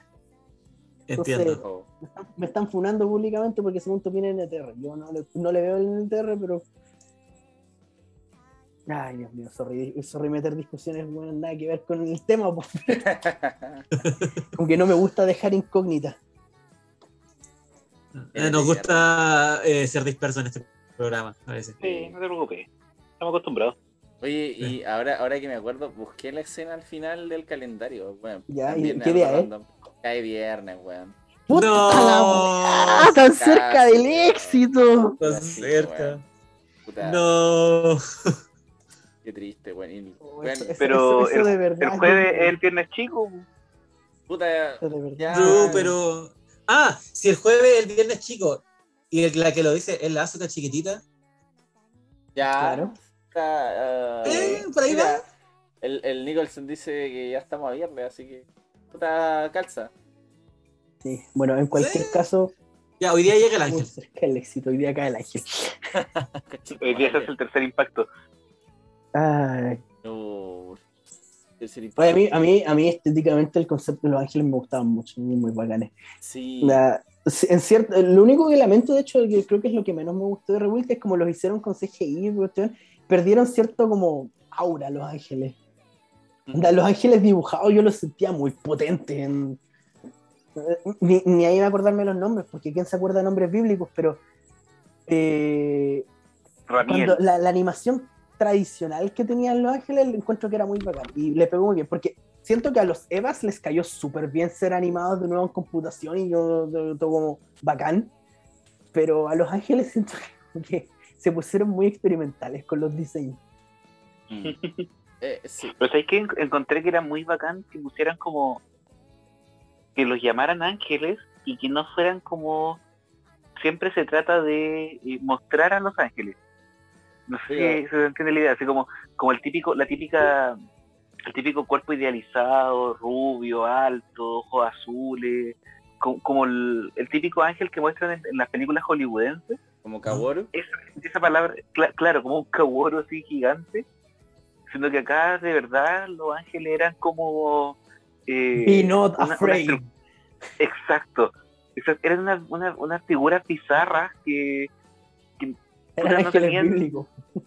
eran ángeles bíblicos, exacto. Y Yo encuentro que eso es muy notable en Evangelion. Pero si mal no recuerdo, no les dicen ángel en japonés, Porque como que le dicen como otra terminología que hacía referencia como apóstol, una wea así, ¿o no? Puede Ah, ser, no, de hecho. no. No, hablo ser. japonés, pues uno se queda con lo que ve en el subtítulo. Sí, onda, por ejemplo, yo me acuerdo que cuando mencionaban de los ángeles no decían tenchi. Es que era como otra palabra culiada que. Como que Pero en una de las weas que leí, como que decía que no se llamaba, no era como ángel propiamente tal, sino que era como apóstol. pero igual acuérdate que estos buenos de los japoneses dicen Tenchin para, para decir ángel Puta, y sí, pueden tener otros kanji weón, para decir ángel también. Por eso como que tenía como mi, mi duda, weón. Pero Bueno, en cualquier caso buscarlo. tendría sentido si son apóstoles por el número también, se supone. Sí. Pero hay, no sé, yo me quedaría con la cuestión Ángel porque en el capítulo en el que hay un apagón, creo que es poco después de que Asuka se mete a la lava, y en, en Shinji en algún momento se pone a preguntarle, oye, nunca se han preguntado quiénes son los ángeles, y como se supone que los ángeles son mensajeros de Dios, y la cuestión y es que le responde muy apropiadamente, esto no es el momento para estar hablando de esas weas. Bueno, estamos en medio de una crisis, ¿por qué te ponías a filosofar en medio de una crisis? Porque vamos Dejen a morir. pobre, po, weón. No le Ah. dejan ni tener hobby. No, y- también igual como que calza el tema de los ángeles, porque acuérdate que la canción principal eh, dice ángel en su... Con Attention TS. Sí, la tesis de un ángel cruel, una wea así. Exacto. Entonces yo creo que tal Y vez... Ese tema slapea mucho y me, me molesta un poquito que no lo hayan puesto en ninguna parte de Rebull. Mm. Sí, por lo el, menos el, el- ritmo el- el OP de Evangelion no tiene derecho a ser tan bueno como es. No para haber sido improvisado. Ay. Bueno, no sé, al final. Igual, Bueno, me gusta, hablando de música, anda, me gusta que hayan resucitado hartas cosas de, como de, la, de, la, de los CT clásicos. Evangelion los reocuparon bastante bien. Les dieron nueva vida finalmente. A mí me gusta mucho el tema que suena en la pelea, así como el de Decisive Battle, me gusta mucho el pum, pum, pum, pum, pum, pum. Sí, eh, Oye, ahí Parte está la palabra. Nicholson dejó la palabra de apóstol, era chito. Ah, por supuesto, si este este sabe todas, todas esas tonteras las sabe. No, no, no, por- no, no tonteras, pero es que es demasiado otaku, este loco no está estudiado japonés y sabe. Punto que otro amigo en parte que tenemos en común, que en algún punto estudiando japonés le pedía ayuda a él para los ejercicios. Yo no. Bueno, la- ahí, ahí está el punto. O sea, al final, claro, concuerdo. Bueno, ese era. No quería volver al tema del- de las palabras, pero eh, sigamos con lo de la música. Lo de la música igual tenía como muy particulares que igual eran bacanes. Ah, bueno, a mí me gustaba mucho ese mismo host como de cuando iban a la pelea, weón. Era, era bacán.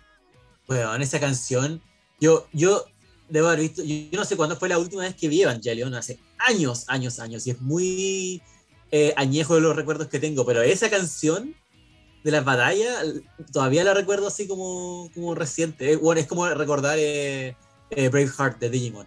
Es como, claro. No podía olvidarte esa canción.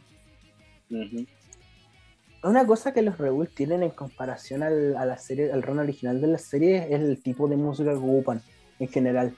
El- en Rebuild hay mucha música que es como más, eh, bueno, aparte que es música con letra, eh, usan, usan música más moderna. Y me acuerdo que una cosa que era como muy universalmente en, en Evangelion, en Evangelion y en, en End of Evangelion sobre todo, era usar música clásica de Bach, mucho. Sí. Y en cambio aquí tenéis como hartas canciones con letra, onda, por ejemplo, cuando llegan al, al- la Villa 3, suena de Ha- Hand of Fate, eh, la, que ocupan al final, ¿cómo se llama? Las dos que ocupan al final, por Gravestone Without a Date y la de One Last Kiss, que son como canciones pop metidas ahí para terminar la cuestión. Y a mí me gustó ese cambio, la verdad, porque creo que traen harta más energía. Onda, no es que tenga nada en contra de Bach, no más que, ¿cómo se llama? Eh, se pierde un poco cuando la música es solo sinfónica, quizás, en el recuerdo de la gente, porque la gente se acuerda de la melodía, pero es difícil saber de dónde es una canción a pura melodía. Claro. Igual hay una escena, me parece que es la 2, 2.0, parece que era. Cuando pelean contra este ángel que viene como del espacio y que le ponen como una música muy coordinada que igual tiene como una mezcla como actual slash eh, clásica. Como con violines y todo, cuando van como corriendo los Evas a pelear contra el... Ah, sí, el, el que cae, el que cae. Que no me acuerdo el nombre de ese que cae, weón, pero... Nadie se acuerda de los nombres de los ángeles. Yo me acuerdo solo de Sachiel. Y ahora gracias al Witch, el, el Chamchel. Pero, pero, puta, el que cae, weón. El, el que en Y la también serie- estaba Ramiel. Ah, claro. Y el que. El, pero el Ustedes me dicen esos nombres y no, no los asocio a nada. Tendría que decirme como la forma del ángel. El Shamchiel era este como gusanito que tenía como tentáculos que posee al, al Eva 00. Ya, sí. El, el Sachiel era este weón como medio raro, como. Tenía como las manos que como que te, le taladraban la cabeza al pobre, pobre Shinji. La- las manos con, prensa, con martillos Sí. neumáticos. Eco. Y el que dice, el que dice el Diego el Ramiel, no tengo idea cuál era. ¿Cómo se llama el que es un cubito? Ese estaba pensando, el, el rombo ese. Es que esa, esa, esa, esa- esa es la mejor, esa es la máxima waifu de Evangelion. Weón, se, ru- se ruborizó. Se ruboriza, weón. Se ruboriza. Eva Kun. Es, weón, ese justo es, pues Ramiel, weón. Ah. Po. Ramiel, Ramiel, mira, Diego Julián. Se acuerda el de la waifu, weón. Pero obvio. Tu madre. Lo peor es que me, me dio mucha risa cómo muere en la. Weón, perdón, perdón por cambiar de idea, pero es que, weón, ustedes cachan la escena del, bueno, del meme de, de los Simpsons cuando tiene como esta weón el Do It for Her donde se ponen muchas imágenes de Maggie. Bueno, Sí. Yo para corroborar que cuál era Ramiel, me metí a Google, busqué Ramiel y salió una imagen de esa weá, weón. Do It for Her, for- conchetumare. Ay, Mira, que Ra- Ramiel como waifu es equiparable a decir que Speedwagon es la waifu de Yoyo. Sí, weón, sí. Sí, weón. ah, weón. Pobrecito Speedwagon. Ahora estoy curioso, voy, a buscarla en Ramiel Do It For Her. Ay, Weón, me Pero- dio mucha risa. Sí, lo voy a dejar en el grupo JP de WhatsApp. Ah, Dale, dale. En todo caso, a mí me gustó mucho el uso de la música en general en onda- Para haber sido mi primera experiencia, lo vi primero y lo vi al último después de haber terminado esto, y creo que con esa me quedaría. El manga me gusta mucho, pero yo no, no me gusta comparar medio escrito con medio audiovisual porque encuentro que es un poco injusto para el medio audiovisual. sí. Son Pero- medio distintos. Sí, son medios distintos, no podéis comparar, no podéis comparar peras con manzanas en calidad de fruta. Mm. Puedes comparar manzanas con otras manzanas. Claro. Manzanas verdes con manzanas rojas. Claro, una cosa así, pero no podéis comparar una, una pera con, con un- una manzana. Y Con un una de las canciones que más me gustó eh, de, de todas las que escuché en Rebuild, que de ahí le busqué el contexto. Y es como, wow, esta canción tiene significancia para la gente en Japón. La que suena al final de la 2, pues, de cuando el, el, el Eva se transforma en ángel, se llama Subasa Wakudasai. La de los niñitos. Sí. Que, que habla de alas para volar y yo como, oye, pero ¿por qué poner esta canción? Y me puse a investigar y es como, esta canción se, se compuso en algún punto después de la Segunda Guerra Mundial que hablaba sobre la libertad de las cosas de la gente que había perdido por la ocupación de Estados Unidos y en Japón es tradicionalmente ocupada como canción de graduación de cuarto medio. Guau, bueno, es que, puta, es que ese es el punto. Igual están bien hechas las películas porque al final el público objetivo los va a entender igual. El público incentivo lo va a entender mejor, nosotros tenemos Sí. que investigar, Claro. O sea, hay Pero que igual buscar lo el podemos contexto. apreciar. Hay que buscar el contexto. hay que Sí. buscar el contexto. Llamen a Barbilla Roja. Pero puta, sí. Pero me gusta, me gusta al final como que algunos detalles que dan ganas como de buscarlo. En general, cualquier, yo creo que cualquier obra que te haga querer ir un poco más allá es bueno, es bueno para ti, es bueno para uno motivarse a aprender más respecto a cualquier cosa cuando que hay con la con la con la obra. Un poco, de hecho, ¿sabéis que eso es muy parecido? Una, alguna vez alguien me comentó que era la sensación que le daba y por qué le gustaba leer Sherlock Holmes. cuando tú lees Sherlock Holmes, las historias de Sherlock Holmes, a diferencia de todas las series, todas las cuestiones, tú igual sentís que estás aprendiendo algo y te dan ganas de aprender al respecto. Onda, en, en un estudio en Escarlata, que te hablan de que, mira, puedes distinguir que esta persona era diestra por la posición de estas letras están respecto a la pared, asumir más o menos cuánta estructura tiene, porque una persona normalmente no va a escribir con el brazo arriba, va a escribir con el brazo a la altura del hombro. Y era como, wow, estos detalles tienen sentido. Me pregunto si habrá una ciencia detrás de esto. En cualquier, en cualquier, creo yo, medio o historia que uno consuma y te haga decir, oye, ¿sabéis que voy a leer un poquito más de esto porque suena interesante? Eh, es bueno para uno y es recomendable recomendarla. No lo había pensado de esa forma. Tienes razón. Tiene lo suyo. Gusta. Interesante. Pero oye, no sé, me La- gusta, la- mano está entonces en, eh, en yo en escribir un- una historia eh, que haga que la gente quiera buscar más allá. Es que igual también depende de como tu público objetivo, porque igual también, por ejemplo, como que no todos van a tener como la sensación de querer buscar algo más. Como que muchos quieren como que esté todo ahí, listo, chao, ya para tu casa. Como que, por ejemplo, ya con en Evangelion, horas como un poco más complejas, quizás Monogatari, quizás como que si quieres buscarle algún sentido de por qué Griffith hizo lo que hizo. Eh, puta, no sé, weón. Las obras igual son entretenidas y hay públicos que van a disfrutar esa wea. Pero hay otros que quieren ya, yo quiero que se peleen. Como alguna, alguna gente que reclamaba de que como que en algunos de los rebuilds como que eran tan lentos, por ejemplo las 3, 3 más 1 era tan lenta que alguna gente quería que como que hubiera más pelea de robots, po. Porque weón, vengo aquí por las peleas de robots, ¿dónde están mis madrazos? ¿Cachai?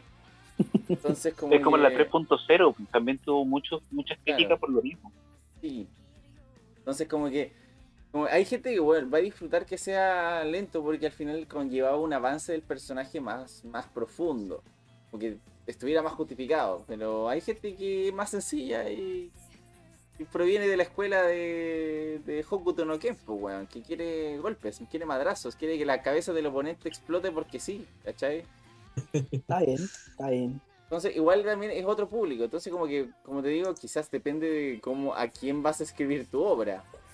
Entonces, si quieres que tu público sea un público que busca más como de fondo, por ejemplo, puta, a Jimeno Hippo, a mi parecer, no busca como, es como, no busca que la gente vaya a buscar otra cosa. Como que te muestra igual como detalles bastante fidedignos del box, pero a la vez eh, te, muestra madrazos, po. Que un poquito de, de ambas. Y, y lue- y luego está que vaya a ver Bucky. y Es como. Concha tu madre, sí, weón. Bucky es como. No, aquí los madrazos son lo más importante. Y aquí no existe, eh, no existe la construcción del personaje. Eso no se hace aquí. Aquí, aquí tú construyes un personaje vendiendo en cuanto otros personajes le sacó la cresta. Exacto. Yo encuentro que Bucky es una historia hecha con un weón que hizo un mod para que tu personaje tuviera todos los bufos. Como que para mí que es esa wea. ¿Sabes Pero- qué? Es pero es que eso lo hace disfrutable. Onda, Sí, weón. si tú entras con. Yo creo que también depende mucho de la mentalidad con la que uno entre a algo. Porque, Exacto. eh, volviendo al ejemplo, mi anime favorito, Gurren Lagann. Yo entré viendo esa cuestión porque un amigo me recomendó, me insistió mucho que la viera, porque dijo, esa cuestión te va a gustar a ti. Es como, está hecha para ti. Y es como, ya, la, la primera vez que la vi fue como saltando todo contento porque me gustaba ver al robot pegándose madrazo. La segunda vez que la vi fue como, oye, hay un mensaje aquí, calmado, había un mensaje, aprendí algo. No puedo creer que aprendí algo viendo robots pegándose madrazo. Así que siento que tal vez, o sea, ninguna historia puede ser 100% explícita ni 100% implícita. Eh, Evangelion buscó- bu- busca siempre, siempre busca un equilibrio en estas cuestiones, en especial al en, en la serie original, donde era mucho más monstruo de la semana, Sí. Claro. con episodios entre medio donde bajaban a explicarte un poco la trama. Y bueno, quizás es más difícil de transmitir eso en el Rebuild. Yo, yo pienso que tal vez eso es lo que le complicó a, a 3.0, que es como difícil darte, de, de habiendo partido como partieron con las primeras dos películas, darte un downtime entre medio para explicar lo que está pasando. Claro. Bueno, porque, claro, mientras más público quieras abarcar, más críticas te van a llegar. Igual es súper complicado abarcarlo en una película como tal desarrollo de personaje. O sea, que se vuelve difícil. ¿Sabéis qué siento yo? ¿Mm? Que es comparable, Rebuild es comparable a, ¿sabía que al, a las películas de la liga de DC de Zack Snyder? Ay, sí. Bueno, Porque es como que sí, estas películas son disfrutables por el público, pero las personas que más los disfrutan son ese pequeño club de personas que investigó todos los detalles previos necesarios para ver esta cuestión. Es como, sí, eh, vamos a hacer esta película y están estos personajes haciendo estas cosas y tienen estas motivaciones explícitas, pero además tienen todas estas motivaciones implícitas que tú tienes que investigar y es como, en cierto sentido, creo que es como muy satisfactorio para quien es del club, así como decir, oh, yo entendí esto, yo investigué esta cosa. Eh, pero también es lo que causa así como alejamiento en, en- las personas que no quisieron hacer ese trabajo o que simplemente era demasiado tedioso. Eh, Evangelion es como la misma weá, es como sí, son disfrutables estas películas y también son, y son más disfrutables si tenéis como más contexto de lo que está pasando o investigaste un poco más. Y también eso va a hacer que haya un público que diga, ¿sabéis qué? No, esto no es para mí. claro. Es que estaba pensando, eh, ahora me, me acabo de acordar, eh, a Hajime no Ippo, a pesar de que es un, es un show eh, en donde te entregan todo lo que tienen que decir, no es, no es tanto más lo que, lo que su intención de que- su intención no es que busque tanto más allá y sin embargo mi hermano cuando la vio estaba tan rayado que se puso a investigar sobre boxeo eh, y empezó a ir más allá buscando cosas po, eh, buscando peleas importantes y buscando como la historia de la cuestión a pesar de que yo no, yo no vi Hajime no Ippo, así que no sé cuánto dicen de eso pero pero al fin, a fin de cuentas lo que estamos diciendo de que una obra es buena porque te hace buscar más allá, siempre es, eh, tal como tú dijiste, Tommy, eh, buena en cuanto a, a cada espectador subjetivo. Es buena para cada uno. No significa que sea buena en general. Aunque uno puede argumentar que sí, pero en realidad lo más importante es que cada, un, cada persona que haga eso lo le deje esa satisfacción y eso la hace buena para esa persona. Claro, o sea, es que igual dentro de todo alguna te entrega cierto mensaje, que bueno, yo, hasta Baki te deja un cierto mensaje, bueno, si bien es una weá de madrazos, pero eh, te entrega cierto, El gran- yo creo que el, mensaje. el gran mensaje ahí es no tener una, una pareja frente a tu papá. Concha de tu madre, esa escena, esa escena fue horrible. ¡Oh, pero es que esa escena es legendaria! Sí, weón. Es legendaria. Más encima, yo no sé, ¿han visto Baki el, el doblaje latino de Baki? No, Porque No, la voz del papá de Baki es la voz de Piccolo. concha tu madre.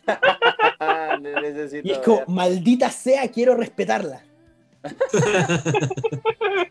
es que te juro, es- hay cosas, hay. eh, Nada, paréntesis. Yo la primera vez que vi Rebuild vi en español latino, de hecho. Eh, la segunda vez las vi en Japón. Y en general, y no me quejo, porque sabéis que el, el doblaje latino en algunas cosas transmite otro mensaje. tipo. Y, por ejemplo, un ejemplo muy bueno de cómo un doblaje puede cambiar mucho o, o- o acrecentar mucho el tono de una serie. Eh, Kaguya-sama, en japonés es chistosa. En español latino es hilarante. Es de verdad, es que es demasiado chistoso. Porque no la, no la doblan del todo. Onda, usan palabras en japonés entre medio porque un, no sé, un, un otaku promedio las ocuparía. Claro. Entonces, el doblaje latino de Kaguya-sama cambia completamente la experiencia de, de la historia. Y en retrospectiva, hay muchas cosas que el doblaje te puede cambiar la historia. Y una vez más, aplica a que el público objetivo y cómo interpretan la obra en el, para el público objetivo. Porque, por ejemplo, a mí me gustan mucho las precuelas de Star Wars. Mucho. Y yo las vi en español latino nomás. Con- con- por muchos años, en español latino. Nunca había cachado cuando, hasta que las vi en inglés, por ejemplo, la gente se quejaba de que la voz de Anakin era como whiny y que sonaba como raro, porque yo nunca escuché esa voz. po. Y eso hizo que me gustase mucho. Sí. Porque no, no tuviste la oportunidad de, de, de que te cargara Annie eh, por la voz. Por la voz. Entonces pensaba, pienso yo que también hay, o sea, para que una obra sea exitosa hay tantos factores entre medio metidos ahí que llega a, a- a- como se- me parece, llega a parecer un poco más sorprendente todavía que una obra como Evangelion haya sido tan exitosa internacionalmente, considerando que nunca fue hecha para estar para afuera. Y sobre todo en el público americano, porque los, los gringos son muy malos para consumir cosas que no estén en su idioma. Es que Oh, sí. yo creo que la ventaja que tiene el por público Cypher. americano es como el tema, yo creo que es el tema como de la temática que conlleva, como los, los de mechas. Los mechas llaman la atención, porque, wow, América, please. Ar- armamento, weón. Ah, Súmale que también en Evangelion usan muchas armas eh, belicistas, weón, así como metralletas, misiles, no sirven para ir a weá, pero, pero están ahí, ¿cachai? Me encanta que, lo- que los Evas, eh, siempre me llamó la atención, los Evas usan armas. No es que tengan, no, es, no son como otros mechas que tienen armas montadas al robot. Como que toman sí. armas gigantes y las usan. Es que los megas son, Sí. los Evas son biológicos. Sí, pero, pero igual podría, no sé, no sé, porque eso igual les da como eh, cierta eh, particularidad, los hace únicos. Claro, también como que por ahí es como lo llamativo. Yo creo que hasta eso. Igual tiene como. Dentro de todo sea.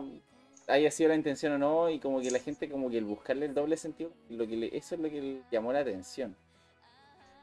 Como que quizás por ahí va también como el impacto que tuvo en otra, en una cultura occidental. Ajá, impacto. Pac 3. Very funny. dijo, dijo la palabra chistosa. Digo la palabra.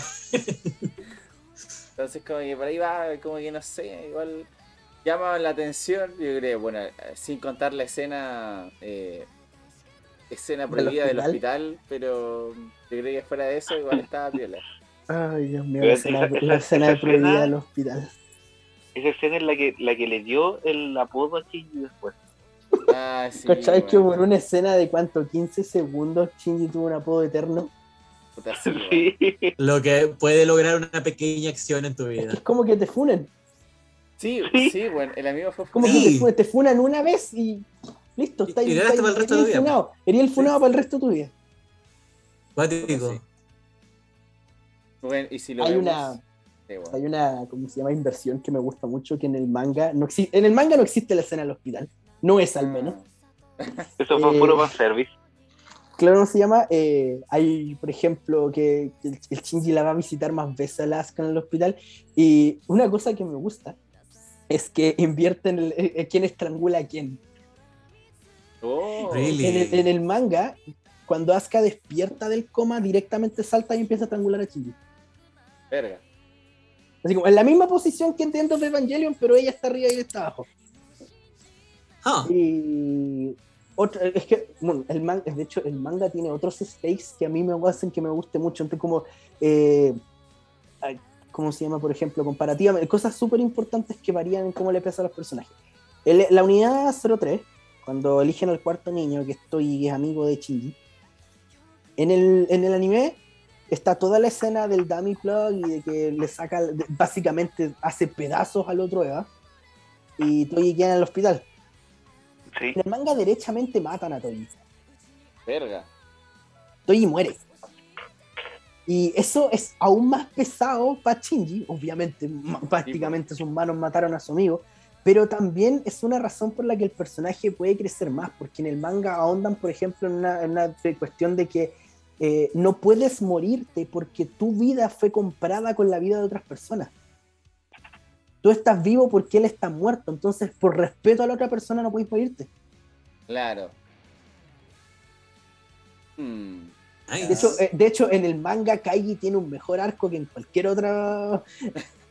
Como explican las motivaciones de Kaigi. Lo que es bueno, porque es un personaje bacán. Sí, eh, de hecho sí, siempre fue bueno. Como que nadie lo pescaba mucho en verdad. Como que lo veían como el tóxico de la Misato nomás. Mm. Pero sí, merecía también más, más justicia.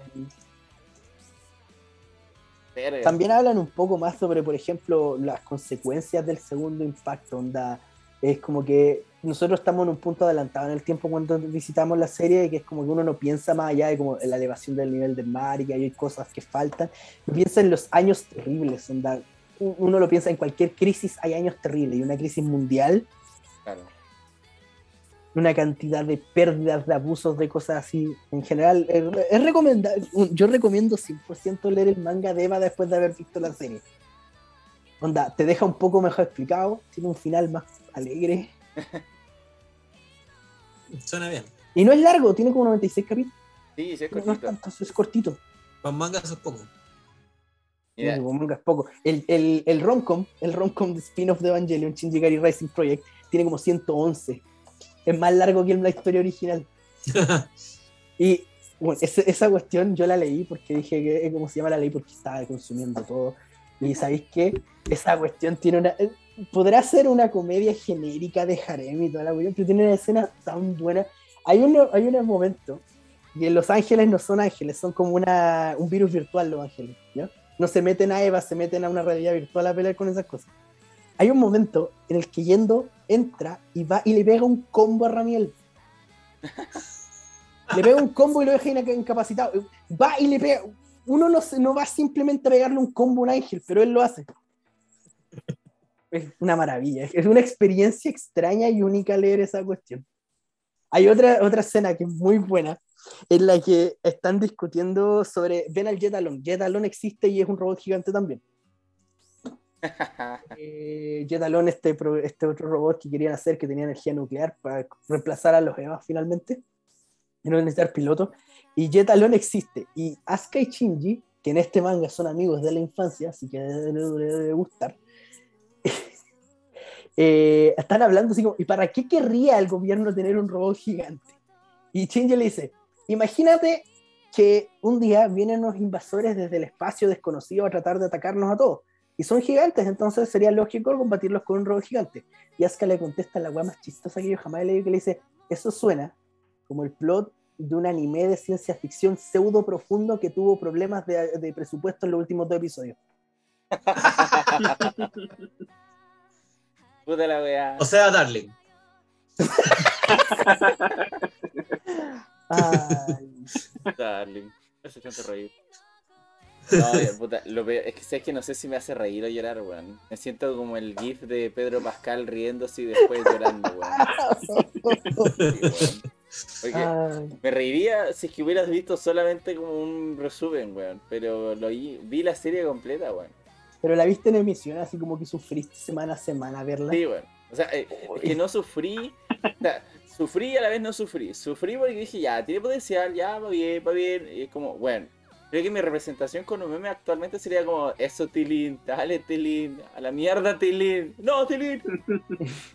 Porque, weón, al final me, me decepcionó totalmente. Si bien empatizo con los que les gusta el final feliz, pero siento que en esa weá fue una weá así como, oh, bueno, pasaron 500 años, se volvieron a reunir, listo, chao, listo, esos fueron felices. Como, man, man, te saltaste como 500 años, ¿qué mierda va a ser esos 500 años? Tuvieron fe. Tuvieron fe. Sí, weón. fe. Ese como que, ya, weón, por último, bueno, es que también a todo esto, esa mierda no me gustó que en la, en la última de Rápido y Furioso lo cambiaran tanto. Pero, pero esa weá así como ya de tener fe, por último, que los personajes se crean la weá así como violamente. En Nadie esa- lo cree. Nadie cree en lo de la fe, weón. Como que le dicen, Sí, tuve fe. Nadie siente que tuvo. Nadie tuvo realmente fe, weón. Sí, pues, entonces como que. oh, y la serie como que se me rompía la weá porque era como que. Fueron a pelear. No mostraron la pelea que yo quería ver los madrazos entre robots gigantes, ultra gigantes, estilo Burren Lagan. Y no, weón. No. Solamente me hicieron un time skip, weón. No, esa weá la sufrí cuando vi así como. Yo había leído así como los, los clásicos como. De weás que como que te spoilean de lo que va a venir en el próximo, en el próximo capítulo. Y, y uno descreía y luego cuando llegó era tal cual y fue como, oh, oh. Entonces como al, que, no, al final siempre es el punto make or break para una serie en realidad. sí. Entonces Sí. igual es, es interesante eso porque también que le den un final decente es súper difícil, bueno, a una obra. Sobre todo una obra que es, querida por mucha gente, weón. Sobre todo una obra que, que la última, que esta película estuvo cuántos años en producción, más una hora. Como pasó 14 años más o menos o más. Literalmente se pegaron un time skip. un- Cuático. sí, Largo. que fue como, salió en el 2006, 2007 las primeras, Sí, una cosa así. Sí. más o menos. Y esta salió en el 2021, po. Fue brígido. Pero sí, o sea, de hecho, onda, el, las- el final, ¿cómo se llama? Siempre es, el- ¿cómo se llama? En, en términos de, de qué lo afecta. Lo afecta mucho primero qué tan invertida esté la gente en la serie. Claro. Una- segundo, en qué tan, ¿cómo se llama? predecible o no predecible sea el final. Un final twist no es necesariamente un final malo, pero un twist insignificado sí es un final como que deconstruye un poco la cuestión. Y yo creo, personalmente para mí, que un final tiene que, como se llama, cumplir el, el mensaje, eh, onda, explicitar quizá o cumplir el mensaje, la intención de la serie. Porque, puta, yo, yo, yo, yo personalmente no seguí Chingay, nunca lo he seguido, pero solamente he escuchado gente quejarse del final. Ay, verga, sí, también. Entonces pienso en como, vaya, ¿qué le habrá pasado a una serie que tenía tanta gente como que, que- como siguiéndola con tanto entusiasmo para que el final realmente fuese tan universalmente detestado? eh, Y, es- y te pone en perspectiva en Es como realidad Game, cuánto- Game of Thrones. Claro, ¿cuánto te pesa un final finalmente? Es que, mira, lo que pasa es que quiero con lo que con lo tuyo, JP. Por último, Game of Thrones, ya veí que la weá iba decayendo de a poco y sabí que iba a ser una mierda. Que lo esperabas. Sí, sí. En cambio, por ejemplo, Shingeki iba tan bien y iba como en una curva ascendente tan drástica que toda la gente amaba y quería saber el final. Y el final fue como ¡pa! Se cayó un abismo la wea. Ya, ok, sí. Como que fue lo inesperado de que no gustara tanto. De acuerdo con lo que dice el Tommy, que al final el peso de un final es brígido. po. Que te puede o enaltecer una obra que ya de por sí era buena o, o mandarla al, al, al agujero. po. Entonces- Re- Devolviéndolo a Eva en ese contexto, esa es la razón, creo yo, por la que se sufrió tanto en esta cuestión, porque el primer final de Eva fue un final que nadie, que la gente no quedó satisfecha. Y bueno, personalmente yo entiendo que, onda, por lo que yo entiendo con Eva, es que con toda esa plata, finalmente eh, Hideki decidió que lo más importante no era explicar lo que había pasado en la historia, era darle el final al arco de Shinji Claro. que creo yo que por proyección es como explicar lo que a mí me pasó y lo que yo sentí. Y por eso la poderosa escena de felicitaciones al final, que tiene mi soundtrack favorito de Evangelion en esa parte. Me encanta el, ¿cómo se llama la segunda canción? Good or Don't Be, una cosa así creo que se llama. Eh, pero cuando tenéis la presión de un público encima, como que quizá, quizá, yo no soy un creador de medios masivos, pero yo pienso que quizás debe calcomerte la conciencia que tu público no le quede hasta el final, aunque tú desde un principio hayas pensado en ese final. claro. Eh, escucha, sí, es terrible. Pero, pero uno tiene que mantenerse como fiel a uno mismo y a lo que había. Claro, no puedes doblarte como los autores de, otra- de otras historias que terminan inventando un final para cada eh, personaje. Que, En cierto sentido, ¿cómo se llama? Finalmente, te- terminar cualquier cosa es difícil. Y nadie nunca va a estar, nunca vaya a tener toda la satisfacción de todo el mundo, ni, ni siquiera la propia. Muchas veces el final nunca te va a dejar satisfecho por muy bien que haya sido, o por muy que haya cumplido tus metas, en lo, en lo que sea que uno termine, porque sigue siendo un, un- habiendo un apego por las cosas. Y creo que aprender a aceptar que nunca estáis del todo, como, ¿cómo se llama?, satisfecho con cómo vas a terminar algo, pero lo terminaste y lo lograste de todos modos, una parte importante de crecer. Claro. mm, es difícil. Siento que por eso mucha gente tiene miedo con lo que pase con Berserk, si es que las llegan a seguir. Entonces como que el final igual la, es importante. Que no, no, no sé si va, va a depender o va, va a variar como según la gente. pero al final, si cierra mal una historia, como que la gente no, no. la obra va a perder un poco de peso al final. po. En sí mismo, bueno, como tú dijiste, Evangelion como que te costó eh, la primera serie es, un cierre, yo encuentro que un cierre bonito, pero como que no, no- la gente no lo entendía. Y en The End Evangelion quedó peor. Y después como que con Rebirth, como que todos pensaban que era un reboot, pero no era, pero los twists que hicieron como de que todo era canon, como que igual fue bueno. O sea, dejó contentos, puede dejar contentos a más gente. Claro, claro, es como quizá es un poco la opción más segura, es decir, pero yo personalmente aprecio mucho el de todo el canon porque a mí me gusta que si hay tantas versiones de una historia, tú construyas para ti la que es la que es más válida. Claro. Onda, rescato un poco de esto de la serie, rescato un poco de esto del The End, rescato un poco de esto de los Rebels, y para mí esto es Evangelion. Lindo eso. Porque finalmente, al final, al final, al final na- nadie te va a convencer de que no te guste algo, creo yo. Onda, si te gusta por lo que es, eh, o, o, ¿cómo se llama? Que- más sencillo aún, tus sentimientos son tuyos y por mucho que alguien te los explique y te quiera explicar lo- cómo, cómo- cómo sentirte, no va a cambiar cómo te hace reaccionar algo. Claro. Claro. Mientras uno sea bien fiel a los, a los sentimientos, eso, que uno, que uno tiene. Se puso densa la discusión. Sí, o sea, tenía, tenía que ponerse densa con, el- con pseudo densa con Evangelion. Claro. Ya, pues, sí, bueno. Ya va a terminar la. Darle un- una redondez al final de la conversación. Es que no es nece- esa es la igual que igual que Evangelion y la, la conversación sobre Evangelion es igual que la serie en sí, no necesita un final redondo. No- Claro, pero después quizás a- podamos, no pod- quizás podamos hacerle un, un eh, reveal, el reveal del rincón o The End of Otacon.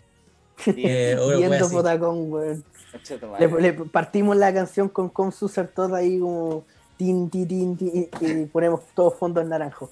Pero finalmente lo. Pero es que lo imaginé. claro, es, que, es que te lleváis finalmente, creo yo. Eso, eso Evangelion, como experiencia, es qué te llevas tú. Como historia es buscar distintas maneras de ser feliz. Mi, Claro. mi interpretación personal es como la primera, la primera, la serie, los 26 episodios, el mensaje de la serie es elige ser feliz. Sí, Tú puedes elegir quererte y una vez que elijas quererte puedes ser feliz. El mensaje de End, que es un poco más triste, para mí es, sabes, no puedes evitar el dolor. El dolor no es una cosa que puedes evitar, es parte de la experiencia humana. Pero si no experimentas cosas malas, no vas a saber qué son las experiencias buenas. claro.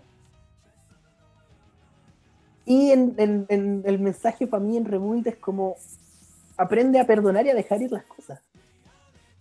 El, me- el mejor Sí. modo de crecer es perdonar el pasado, finalmente. No culparte por el- no encerrarte en el pasado. Porque, como se llama, sal y toca el pasto. Al Sal a tocar claro, el pasto. bueno, en Reveal, No claro, huyas de tus problemas. y tampoco obsesionarse con el problema, en verdad. Es como acepta el pasado y sigue después en adel- adelante gracias a él. Pues. Claro. Y me gusta, me gusta eso. Ah, y también la, la lección que me llevo yo, que va a subir fuera de lo serio, eh, quédate con la de 45 años. Ante la duda, Pero, pero bien, bien, bien. La verdad es que todas, todas dejan con una sensación de, en su momento.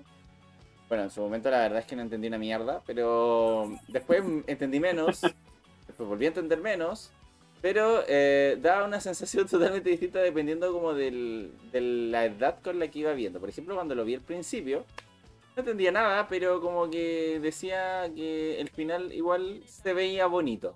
Se veía raro, pero bonito. Después igual Era entendí- fascinante de alguna forma. Claro, era como chocante por el cambio, como de, de al final de lo que estaba pasando en, en del pantalla. pacing de la cuestión. Claro, fue como un cambio brígido de pacing. Ya no había acción. Claro. Sí. Entonces era como un tanto extraño, obviamente no lo entendí, pero eh, bueno, igual era bacán, así como oh, de repente todos aplaudían, oh, bacán, y yo me, me hallaba aplaudiendo Me la pantalla, bueno, es como, oh, bueno, bacán, terminó la weá, me de todo. Pero como que no entendí, después más adelante lo entendí, bueno, 17, 16, 17 años, como que igual lo volví a ver y es como, ah, mira, está como en aceptación, ah, qué bacán, y no, no. Ya después cuando entré a la U, como que me acuerdo que lo tuve que ver de nuevo porque en una de las clases de filosofía, antes del primer paro en la U, habían dado como una tarea y yo justo quería hacer un ensayo de, de Evangelion. No me recuerdes. Me acuerdo que la ayudante me iba a dejar hacerlo, pero justo nos caímos al paro y cagó todo. Pero claro, la vi de nuevo y ahí como que tenía como elementos bastante interesantes. Bueno. Muy buena la, la situación. Sumaba que también me dejaba como en esta como de que, bueno, eran adolescentes. Eran adolescentes en una weá usados como armas y más encima que no entendían una mierda el contexto de trasfondo. Faltaba contexto a los pobres amigos. La cuestión. De hecho, a mí la razón por la que onda, yo quiero, quiero mucho, yo quiero mucho a Shinji, onda, mucho. No porque me identifique con él, pero porque diablo, tú no podés pedirle a un niño normal de 14 años que literalmente cargue con el peso salvar el mundo encima. Claro. nadie reaccionaría así como yo puedo hacerlo. No creo que nadie reaccionase como yo puedo hacerlo. ¿Te gusta Shinji porque te da sensación de Protect? O sea, más que de Protect porque entiendo, porque es, es, es, es un, es- el, el, el Shinji es muy humano. Sí, Mm. es que, que tiene razón el Tommy. O sea, al final el, el muestra las reacciones más humanas dentro de la serie. Sobre todo porque, weón, como que, o sea, igual todos nos quejamos de él porque él es un choricas, pero. Pero, weón, en verdad. Pero en su niño- lugar, Un niño promedio. eh, Joder, Weón. estás con 14, estás en pleno cambio hormonal. Yo me acuerdo cuando cumplí 14 y entré en la pubertad, weón, que, una, que, que mi plato de comida estuviese en el ángulo incorrecto me daba ganas de romper, pegarle un combo a la pared y romperla. claro. Onda, no me imagino el, el turmo y el emocional que puede tener un cabro que más encima le dicen, oye, haz esto o todos morimos. Súbete a Leva Rey Súbete al maldito robot chingo. O rey- O rey o chiquita rey tendrá chiquita. que hacerlo. Sí, no, re chiquita. Entonces sí, pues, sí, bueno, es, un- es uno de los protagonistas que si bien lo catalogan como dentro de los protagonistas llorones, creo que tiene su justificación porque es más humano. Como que me agrada. No tiene nada lugar- de malo llorar. Yo, cre- yo personalmente creo que llorar es una cosa muy importante para la Exacto. experiencia de estar vivo, ser humano. Para mí, bueno, yo- si uno no pudiese llorar, si yo no pudiese llorar, bueno, te juro que no podría soportar el peso de mi propia vida. Llorar es muy importante para tomar, eh, ¿cómo se llama? Para lidiar con tus propias emociones, para dejarlas ir, finalmente, porque, bueno, personalmente, si cuando a mí algo me hace llorar, me deja una sensación de calma después de haber llorado. Después de que se van las lágrimas, me siento más liviano. Entonces creo que es importante llorar y que la gente crea que llorar es un signo de debilidad, es, me parece muy errado. Igual es una predisposición mm, ya más. Puede ser, porque onda, personalmente lo que la cuestión con llorar es que para mí es que es más valiente llorar y mostrarle al mundo que tenéis miedo, pero hacer las cosas que no que tratar de ocultar completamente tus emociones respecto a así como no, yo soy una piedra, no me afecta nada. Claro, que por eso al final como que ya depende como de, del, del trasfondo cultural que tú le quieras agregar al final. En ese caso como que mucha gente asume que ya ah, está llorando, ah, ya muy corón, es un buen protagonista. Pero creo que depende más como que, no es como que necesariamente tenga que tener una justificación, pero, pero por ejemplo, no sé, en el caso de Shinji no es como que tú no estuviera justificado, o sea, al final le ponía mucha presión a nivel social, a nivel como familiar, el, único familiar que le quedaba, weón, lo presionaba a manejar, o si no, el valor intrínseco como persona se veía desvalorizado solamente porque no manejaba un robot. Entonces como que es entendible su perspectiva. Y otros protagonistas que si bien pues podría cambiar un poco, también no está mal que lloren. Pero como que la gente, la comunidad otaku promedio tiende a desvalorizar a un protagonista solamente por ello. No- No sé, a, a mí Deku me gusta mucho llorar a Caleb. Deku Seinen igual me, me agradó, weón. Entonces, es, entendible. Como que Takemichi, bueno, algo más actual, Takemichi igual mucha gente se queja de que es un protagonista que llora mucho. Y que no está mal que el personaje sea sensible en sí mismo. Eh, Es que igual Ta- Takemichi ahora está llorando bastante en el, en el anime, pero en el manga, bueno, pues, bueno, también sigue llorando bastante, pero, pero tiene un crecimiento igual súper distinto. O sea, hasta el momento en el anime podemos ver, eh, no sé, yo creo que tal vez el 30% del Takemichi que se puede ver en el manga. Lo mismo O pasa con Deku. En el, en el, en el anime, eh, claramente todavía se ve muy el, el Deku que, que todavía está como muy a, a flor de piel todas sus emociones y, Está muy y chiquito. toda la cosa. Deku Claro, chiquito. pero Deku chiquito. Deku chiquito. Pero en el manga, eh, después de pasar de todo el por toda su, su, su fase seinen, eh, su, su fase seinen después, eh, obviamente todo lo, toda la, la emoción que él estaba viviendo y que tenía encapsulada eh, explotó y es lo que vimos por lo menos hace dos números atrás, que es cuando eh, spoiler alert para la gente que lo está leyendo, cuando se- yo se- leo el manga. Verga. Ahora ya, está hasta ahí entonces, hasta ahí nomás lo voy a dejar mejor. Pero sí, pues, ah, lo, lo que pasó después del, del Deku Seinen es que brotaron todas sus emociones y volvieron muchas personas a decir, puta, volvió el, el Deku llorón.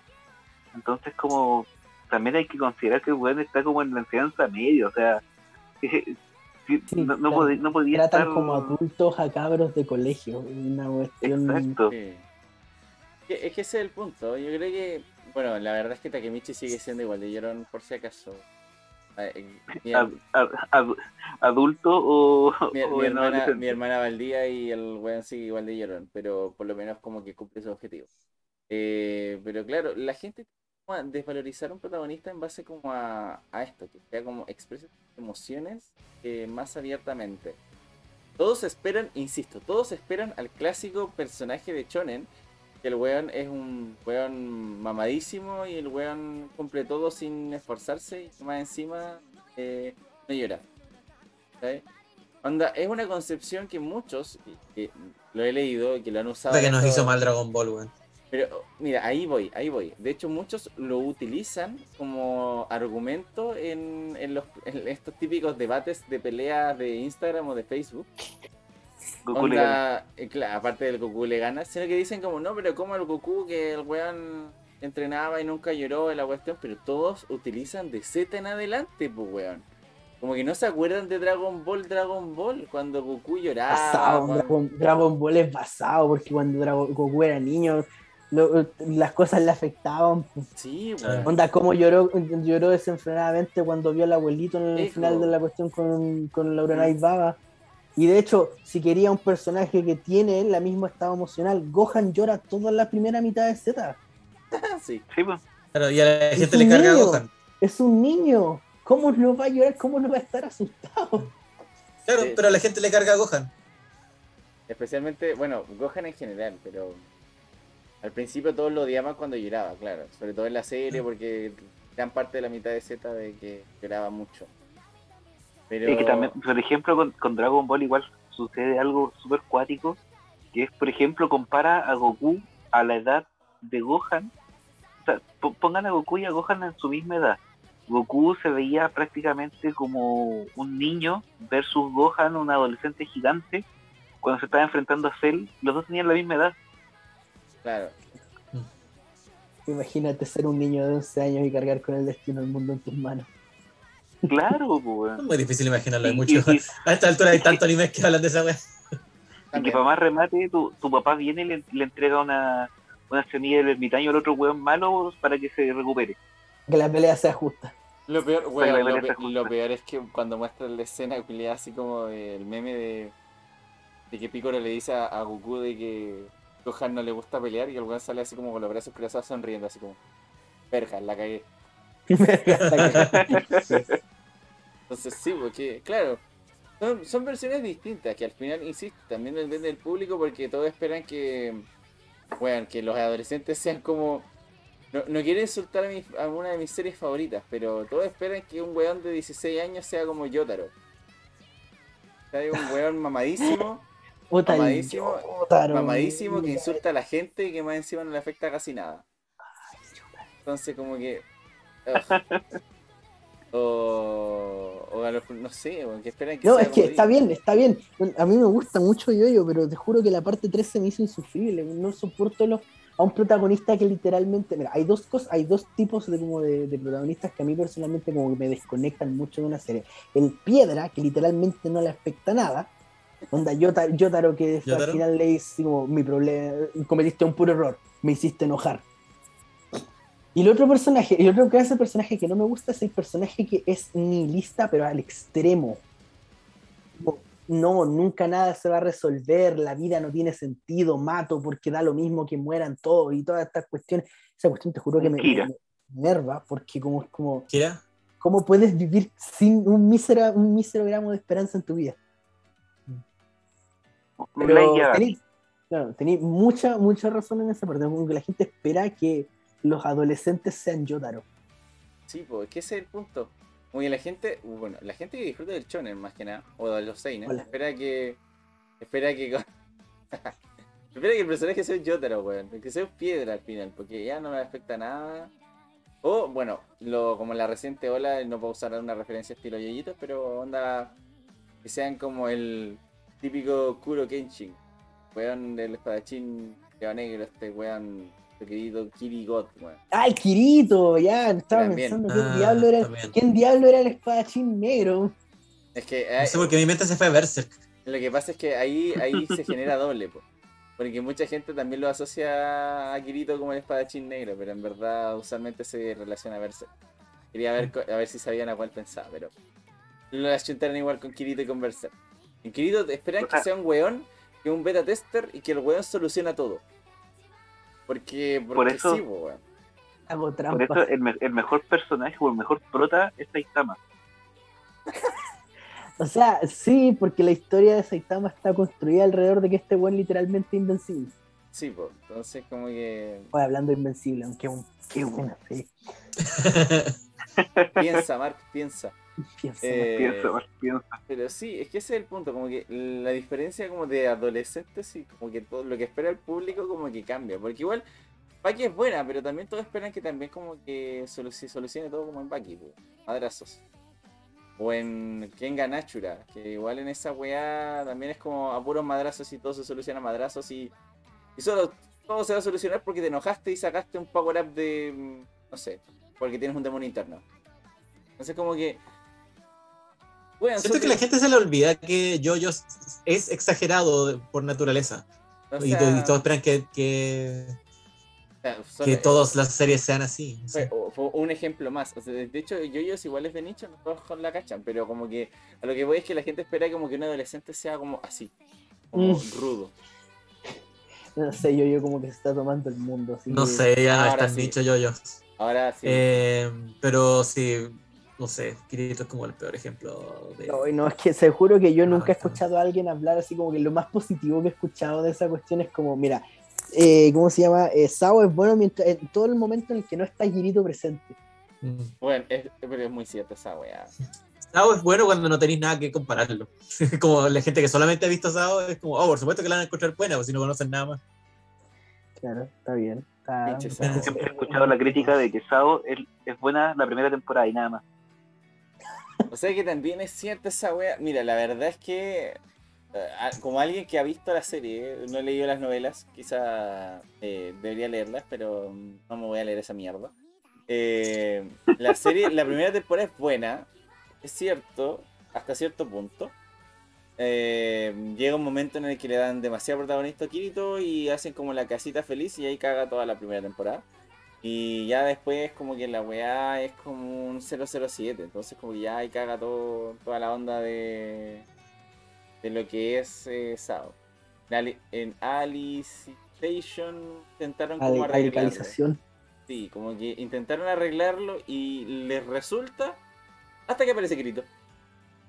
Entonces como que... Hola, vengo a arruinar la trama. Bueno, como ahí. El problema, el problema ni siquiera es el personaje, el problema es, o sea, no, sí, el problema es el personaje, pero es la construcción del personaje, ahí estaba, es la construcción de él, porque es como el clásico personaje que soluciona todo. Esa es la wea, como que es- aparece, es como, hola, eh, ah, mira, te falta una pierna, toma. ahí te- Se siente. Es, como la metáfora de hola, eso, soy. Jesús, es demasiado potente. Sí, bueno, eso. Yo encuentro que igual depende mucho del personaje porque, si, si comparamos al, al personaje que arregla todo, Kazuma de, de Konosuba, el buen al final termina arreglando todo también, pues. pero no cae mal como, como Es que lo que pasa es que, es que lo- en Konosuba... el- Mira, yo no he visto Konosuba, pero conozco, conozco la percepción positiva que tiene. Y yo me imagino que es porque el personaje no es perfecto tampoco. Es que es eso. Onda, eh, hay una diferencia que, este, que, ¿cómo se llama? El bicho odia. No, no, no Taisei se llama esa cuestión. ¿No? Sí. La de siete, que, ¿Cómo se llama? Es, mira, que tu personaje esté OP está ok, ya, ok, puede hacer una historia, una power fantasy. El problema es que cuando ciertos rasgos son los mismos, los mismos rasgos negativos, como el personaje es un pervertido. Como, Claro. Eso no es un rasgo negativo que la gente que empatice con. en cambio, puta, si el weón tiene, es, tiene humor, tiene carisma, tiene, tiene algo más que ofrecer aparte de, ¿cómo se llama? Yo arreglo todo. Es aceptable que un personaje sea OP. Claro. Porque, eh, bueno, algunos como que lo aceptan. Yo sé que a la gente le gusta. Superman. Pero es que también en Superman, si a la gente le gusta Superman, no sé. eh, Bueno, el de ahora gusta más, más que el, el que tenía en concepción de antes. ¿Cuál? ¿De la era de plata? ¿O estamos hablando de Superman películas de Christopher Reeve? No, el de la Yo, era pe- de yo pensé que estábamos hablando de Henry Porque- Cavill. No, es que porque sabes que el Superman de la era de plata, pre-crisis, pre-crisis, es el Superman que literalmente es súper todo. Sí. Ten- tenía, tenía super fricción. Me acuerdo del poder de la super fricción, que agarraba y empezaba a frotar unas barritas de Sí. metal y forjaba unas cosas. Tenía super construcción, aliento de no sé qué cuestión. O sea, literalmente si existía una habilidad, él tenía super eso. Luego en la post-crisis, claro, era un Superman que seguía el Superman más moderno, mm, que también tenía ciertas limitaciones y toda la cuestión. Y ese, en ese está basado, eh, como las películas de Christopher Reeve. Claro. Y luego tenemos a Henry Cavill, que es el, el Superman, que es el Ubermensch, que no, está confundido y no sabe qué hacer. Pero Dios Sí. mío, que me gusta el Superman de Henry Cavill. Hombre de Acero es probablemente mi color favorito de Superman. Sí. Entonces, como que ese es el Sí. punto. Como que igual depende de la construcción del personaje. Porque, por ejemplo, en Konosuba, yo siento que ya soluciona todo al final el personaje, pero tiene sus defectos y como que el weón igual eh, termina siendo en parte como un pervertido, pero también es como ciertamente distinto a Nanatsu no Taisai, que en Nanatsu no Taisai el weón literal en cada puta escena que sale con los personajes femeninos salen algo pervertido. Como una exageración del maestro Rochi o del maestro Japosai. No, y lo peor es que ni siquiera le llega, ni siquiera le llega una respuesta negativa al respecto. Al maestro Rochi le pegaban. Claro. Mm. Entonces, aquí lo único que recibe así como retribución negativa es como Meliodas Sama. Como casi un grito excitable de parte de la personaje. Entonces, como que. ugh. Por eso, por eso, la continuación de Nanatsu no Taisai, que no está basada en los personajes principales, sino que como en los pseudo descendientes, que les llaman los cuatro jinetes del apocalipsis, tiene mejor recepción que Nanatsu no Taisai. Lo cual es chistoso.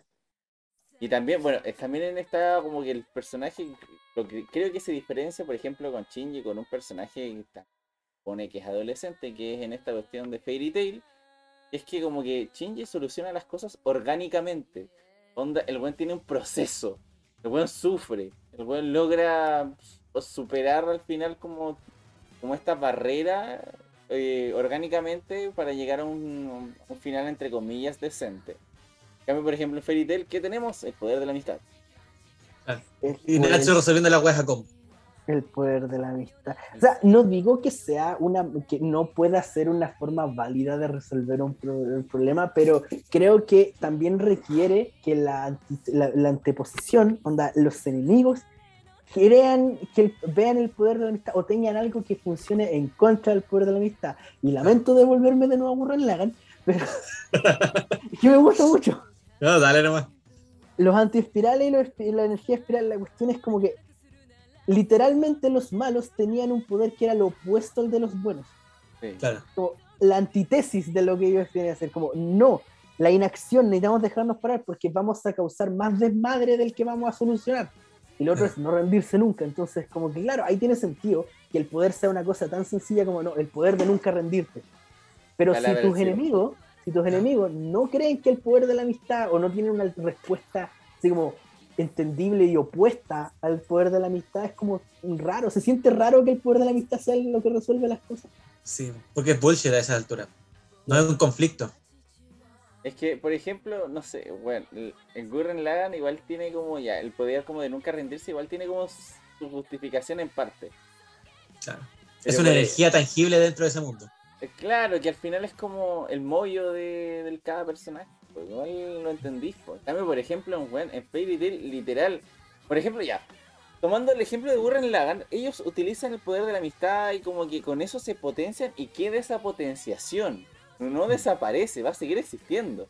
Por ejemplo, en animes como Fairy Tail o en otros donde se usa mucho el poder de la amistad, te dan un power up momentáneo literal al siguiente enemigo tú ya eres una mierda de personaje porque necesitas más combustible de amistad y tu poder que ya ganaste en el capítulo en la saga anterior lo perdiste. Sí. Entonces como que ese es el problema. Había Y una lata porque en Fairy Tail tienen un sistema de magia establecido, con clases, con, con todas estas cuestiones, pero no, lo que, como que después de, de- de establecer todos esos sistemas de combate y mágicos, como que no, fuck, fuck that shit, el poder de la amistad le gana a Hay una cosa que mi hermano me comentó al respecto, que mi hermano recientemente vio de nuevo vio Full Metal, nunca la había visto. ¿Ya? Y me dijo, ¿sabéis que creo que lo que más me gustó es que en, ninguna, en ningún momento se vuelven más fuertes de lo que son al principio? La alquimia Claro. nunca deja de ser igual de, po- es igual de poderosa a lo largo de toda la serie. De hecho, el Sí. único personaje que siento que recibe un power-up es Alphonse recordando que puede hacer alquimia sin círculo. Sí. Claro, pero al final tampoco es como Pero, que no lo tuviera. claro, a fin de cuentas, su alquimia sigue siendo igual de fuerte. Sigue Sí. siendo lo mismo, es alquimia con o sin círculo, tienen las mismas capacidades al final, entonces como, ah, sí, Bueno, mira, esto es- mm, la piedra filosofal les da eh, power-ups momentáneos mientras tengan uno. Sí, pero la cosa es que eso está establecido desde el capítulo 1 que existe. Sí, es verdad. Yo siento que es como, ah, sí, mira, esto es una serie en la que resolvemos nuestros problemas de manera orgánica y nuestro, no podemos sacar power-ups para resolverlo. Claro, exacto. Sí. Eh, es, una, es una serie que tiene un sistema de magia muy, muy bien establecido. Claro, y que se ciña a él y nunca se sale de esa cuestión, y, y- pero explora todas las posibilidades laterales que puede ofrecer, y eso es muy cool. Ya vamos a comentar. Claro, y Ese es mi en, anime favorito. en- en Evangelion pasa, bueno, no igual, pero similar, que igual tiene su explicación cada mm, power up entre comillas. No, por ejemplo, el modo bestia de cada Evangelion es porque al final eran códigos secretos que en Rebuild mucha gente se queja de que Mari los conocía a todos, pero hacen en parte. Eh, Claro, ella estuvo ligada a la creación de los Eva y toda la cuestión, pero claro. Entonces, claro, como- es un, es un, es un power-up que existe y eh, hay un, hay como se llama, pero es distinto también, porque no es un power-up tan bullshit en el sentido de que cuando se habla de los power-up que tienes como el power-up del poder de la amistad, o tenía el power-up de, por ejemplo, el lado malvado. También, pues sí. Es que el lado malvado es infinitamente o significativamente más poroso que lo que eres normalmente, pero no lo puedes controlar. ¿Y, ¿y quién abusa de ese power-up del lado malvado? Inuyasha. Ah, weón. Inuyasha Sí. recibe power-ups de modo bestia estúpidamente seguido. Y se supone Sí. que la trama es es más denso y es más peligroso para él volver. Y que el poder del amor lo hace volver, lo que hace el poder del amor más poroso que el, super lado, el lado malvado, pero punto y aparte. Alguien me comentó, yo no he visto Bleach, pero tengo entendido que Ichigo sufre el mismo problema en ese sentido. Oh. Ay, Que él saca power-ups para cada arco y luego esos power-ups quedan botados. Es que, Sí. ¿sabes que Weón, de verdad estoy metiéndome en un terreno peligroso porque si en algún momento la Rosy le escucha esto me va a odiar porque ella ama a Bleach, pero... No, ama a Bleach, pero el tema es que yo considero que sí, es verdad, eso de que el, personaje de Ichigo es básicamente un Deus Ex Máquina. El weón tiene todo. Se supone que tienen como un sistema establecido, igual que todo serie, de que ya están los capitanes de los weones que son los Shinigami, tienen el poder de los Bankai y toda la weá. La primera forma y después el Bankai. Después también está como. Por otro lado están los Quincy's que también tienen como un sistema de poder establecido antes del último enemigo y después del último enemigo. Después están también como los eh, Hollow que también tienen su sistema de poder. Como Me encanta cómo, cómo Bleach se, se da, el- se toma el tiempo y se da la, la paja de explicar y cada cultura o cada como raza supernatural tiene como su propio sistema y sus propias clases su propia jerarquía y, y todo convive como en cierta como equilibrio y armonía dentro de este mundo y Ichigo se pasa todas esas weas por la raja. Sí, porque el weón es un Deus Ex máquina. El weón te explican que su mamá, al principio, importa el pico con los spoilers, la wea salió hace rato, ya terminó hace rato. El Y no importa, weón.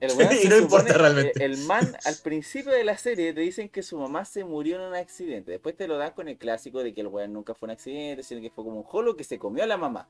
Después te dicen que en verdad su mamá era una Quincy, una raza de weones guerreros, weón, que eran distintos a los Shinigami. Mataban a los Hollow porque, weón, son malos. El, ya, tenía descendencia de eso. Después, de alguna u otra forma, el weón fue un experimento que le metieron un Hollow adentro. De alguna u otra forma, el weón se convirtió en Shinigami porque el papá también era Shinigami. Y no cualquier Shinigami, era un capitán.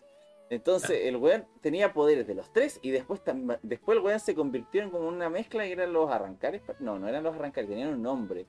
Eran como... Tenía, la- había otra wea que metieron entre medio que eran los Fullbringer. Eh, eso viene después. Eh, eh, como Sí. que el weón era como... Ah, y esa era otra wea encima. Sí, Eso viene después. el weón mezclaba como que el Shinigami con los Hollow y tenía como una mascarita que le daba el poder de la maldad. po. Sí. Y después llegó un momento cuando el weón pelea y estaba a punto de morirse, el weón se descubre que no era cualquier Hollow que tenía dentro, era como un vasto lord, que era como los weones más poderosos de los arrancares. La de los Sí. Hollow. Ya.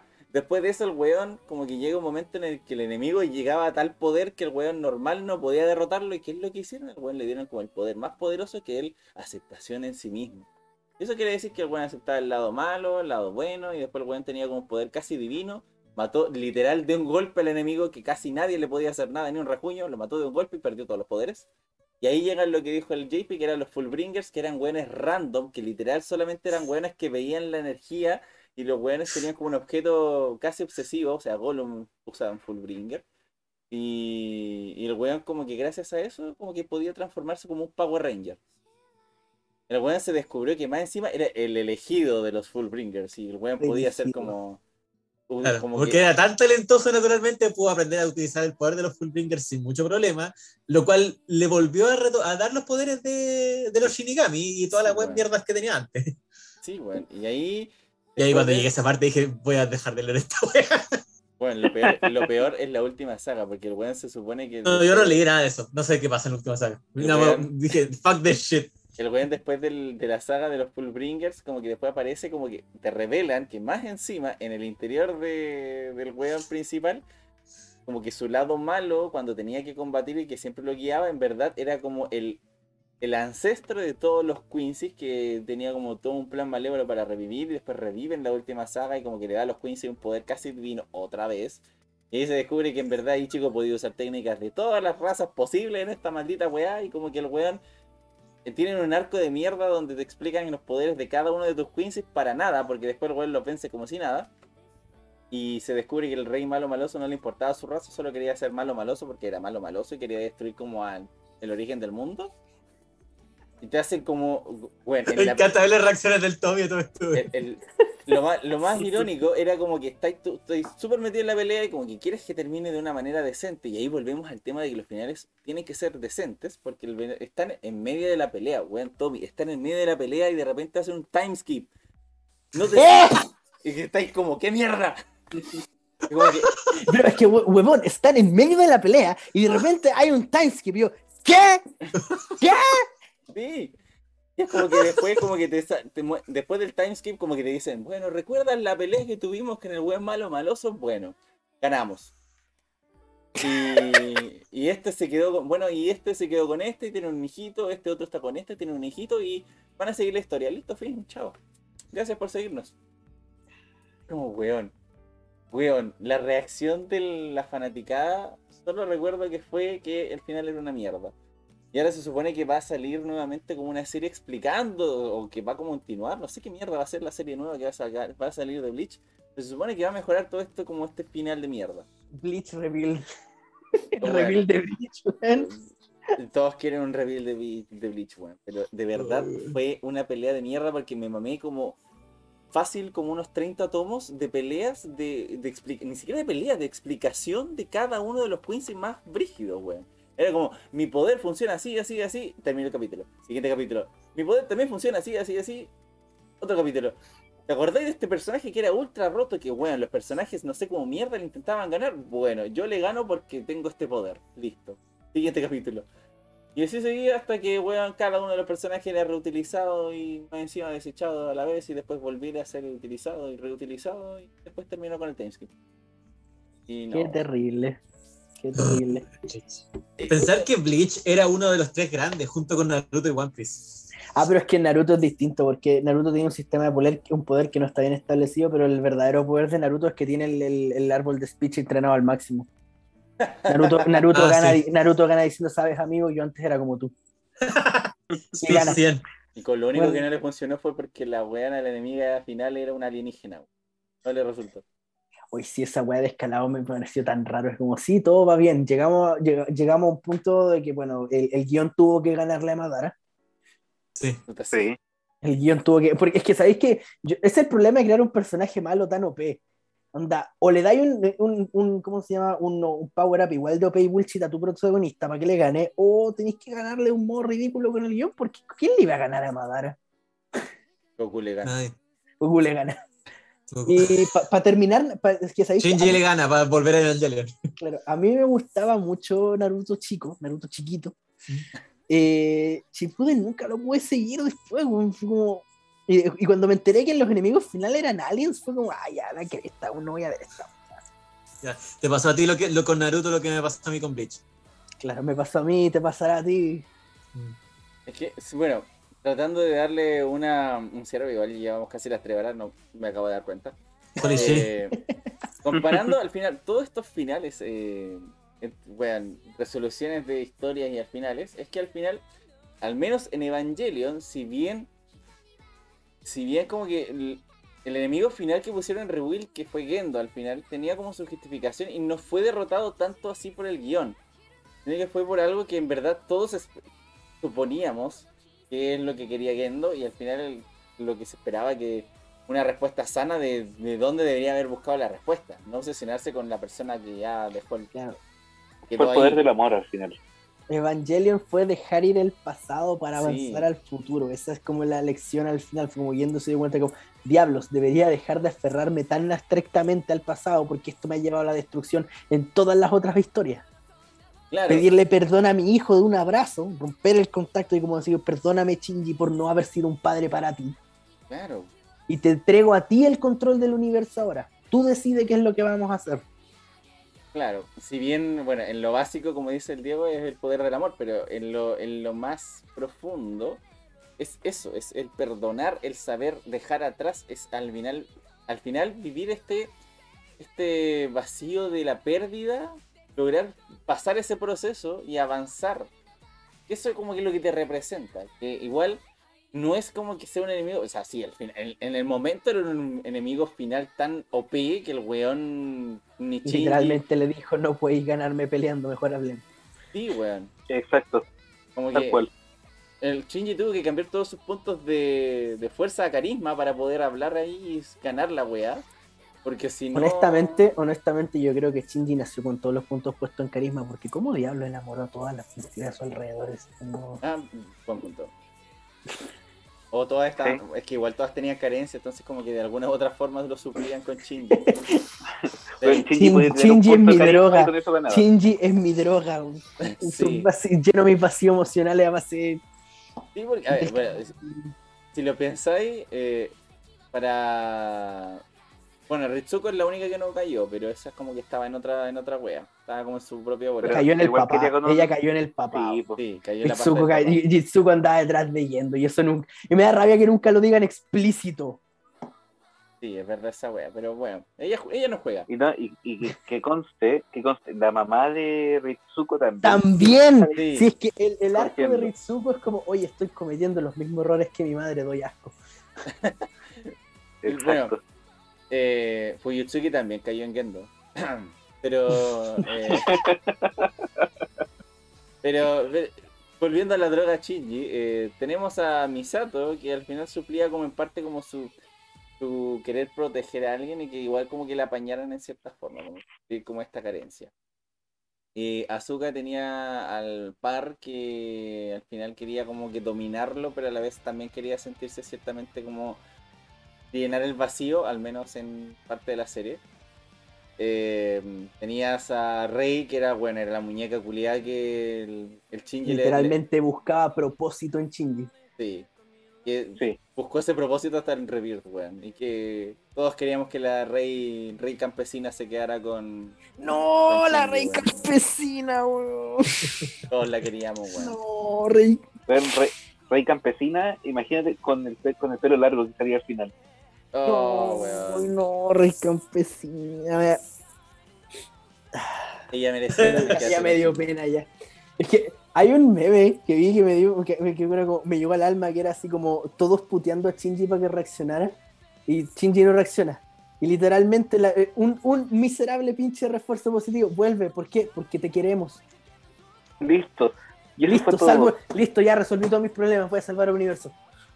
Lo peor es que el weón se convirtió en el terapeuta de todos después de ese refuerzo Claro, es positivo, como- weón. ¿Sabéis qué? Sí. Pero Y lo peor, lo peor después de eso es que ella se hace fanta. claro. Weón, weón, no se merecía hacerse fantita, weón. En cualquier caso, creo que la conclusión que hay que sacar de, de la conversación con Eva, que lo, que lo que al final lo que nos llevó a todos es que los finales son muy importantes. Yo siento personalmente que el final de Rebuild es ganado, es un final ganado. Sí, sí, es verdad. Sí. Le echen todo, le echen todo. Ojalá dejen tranquilo al, al caballero Hideki ahora y, y, ¿cómo se llama? Podamos mirar más allá de Evangelion y no buscar el, eh, y no buscar el siguiente Evangelion, o sea, no literalmente. Mm. Si llega, llega. Claro. Sí, si no, hay llega muchas otras algo- cosas bacanas que, se, llega que algo pueden que haber. te haga sentir lo mismo, la raja, pero no busques, eh, no cometas el error leyendo de estar tan aferrado a Evangelion que vas a buscarlo en otros lados y vas a tratar de seguirlo y seguirlo y seguirlo. Claro, literalmente era lo que nos estaba tratando de enseñar todo este tiempo. Déjalo Exacto. ir.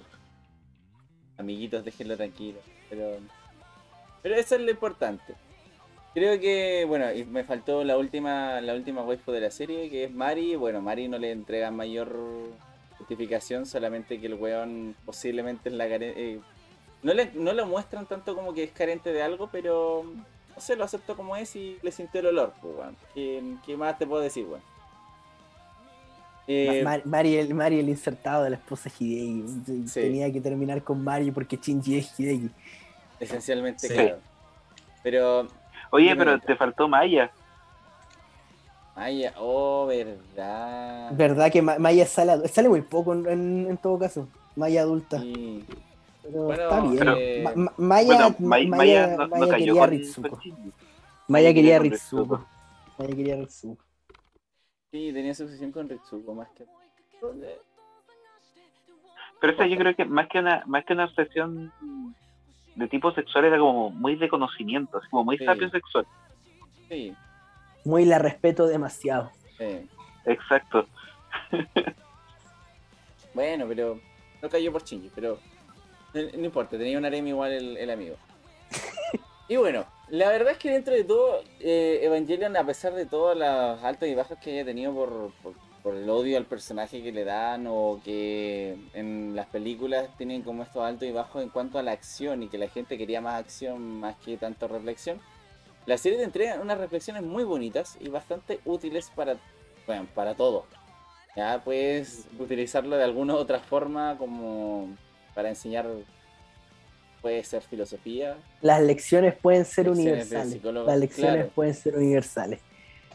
Entonces, Y es, y una cosa recomendable finalmente. Es como si, sí, si tienes tiempo y ganas, ve Evangelion. sí. Vale la pena. Entonces, claro, bueno, Vale la pena. yo recomendaría eh, la serie hasta eh, dependiendo de la escena del hospital para... La escena del hospital es solamente de The End of Evangelion. Sí. Entonces Así igual... que eh, pueden ver la serie completa, quedarse con eso. Pueden ver las dos películas del, de, ¿cómo se llama? De Death and y el End of Evangelion. Eh, pueden saltarse los primeros cinco minutos de, de End of Evangelion. No vean la escena del hospital. no te- por favor, no vean la escena. Los TKM, por Eh, favor, no vean la escena del hospital. quiero, bebés, los quiero mucho. No vean la escena del hospital. Para cuidarlos no lo vean. Claro. eh, Pueden leer el manga si les gusta más leer, también es válido. Y el rebuild es, vale la pena verlo. No los vean las cuatro seguidas en una tarde porque es mucho y se van a cansar. Sí, bueno. Pero- Tiene cosas Sí, para ver, yo lo hice. que- Claro. Pinche Diego. Pero igual, vale la pena. Así que bueno, me gustó el programa hoy día, estuvo interesante ahí, todas las aristas posibles. Así que damos las gracias también a los auspiciadores que eh, todavía no hago una infografía bonita para añadirlos al, al reel de todo su tiempo. Todo su tiempo, todo su tiempo. Eh, gracias a Espacio Gamecar y a Castillo Games, que bueno, Castillo Games, juegos de mesa, estaban repartiendo, hoy día me parece que estaban repartiendo por Serena. No les he podido comprar jueguitos de mesa y estoy ahí, quiero más, quiero jueguitos de mesa en este momento. Weón, Y- me compré The Game con eh, Castillo Game.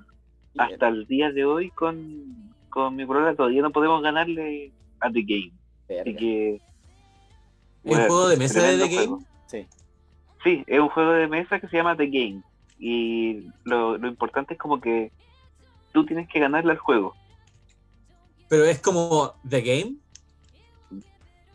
Perdí, maldita Mm. sea JP, te odio. ¿Es es ese game o es otro game? Es otro game. Ah, ya. Asumo que es otro game. Me falta contexto. Ok, contexto. Si quieren jugar un juego de mesa que los va a hacer sufrir emocionalmente, jueguen el, el de Battlestar Galactica.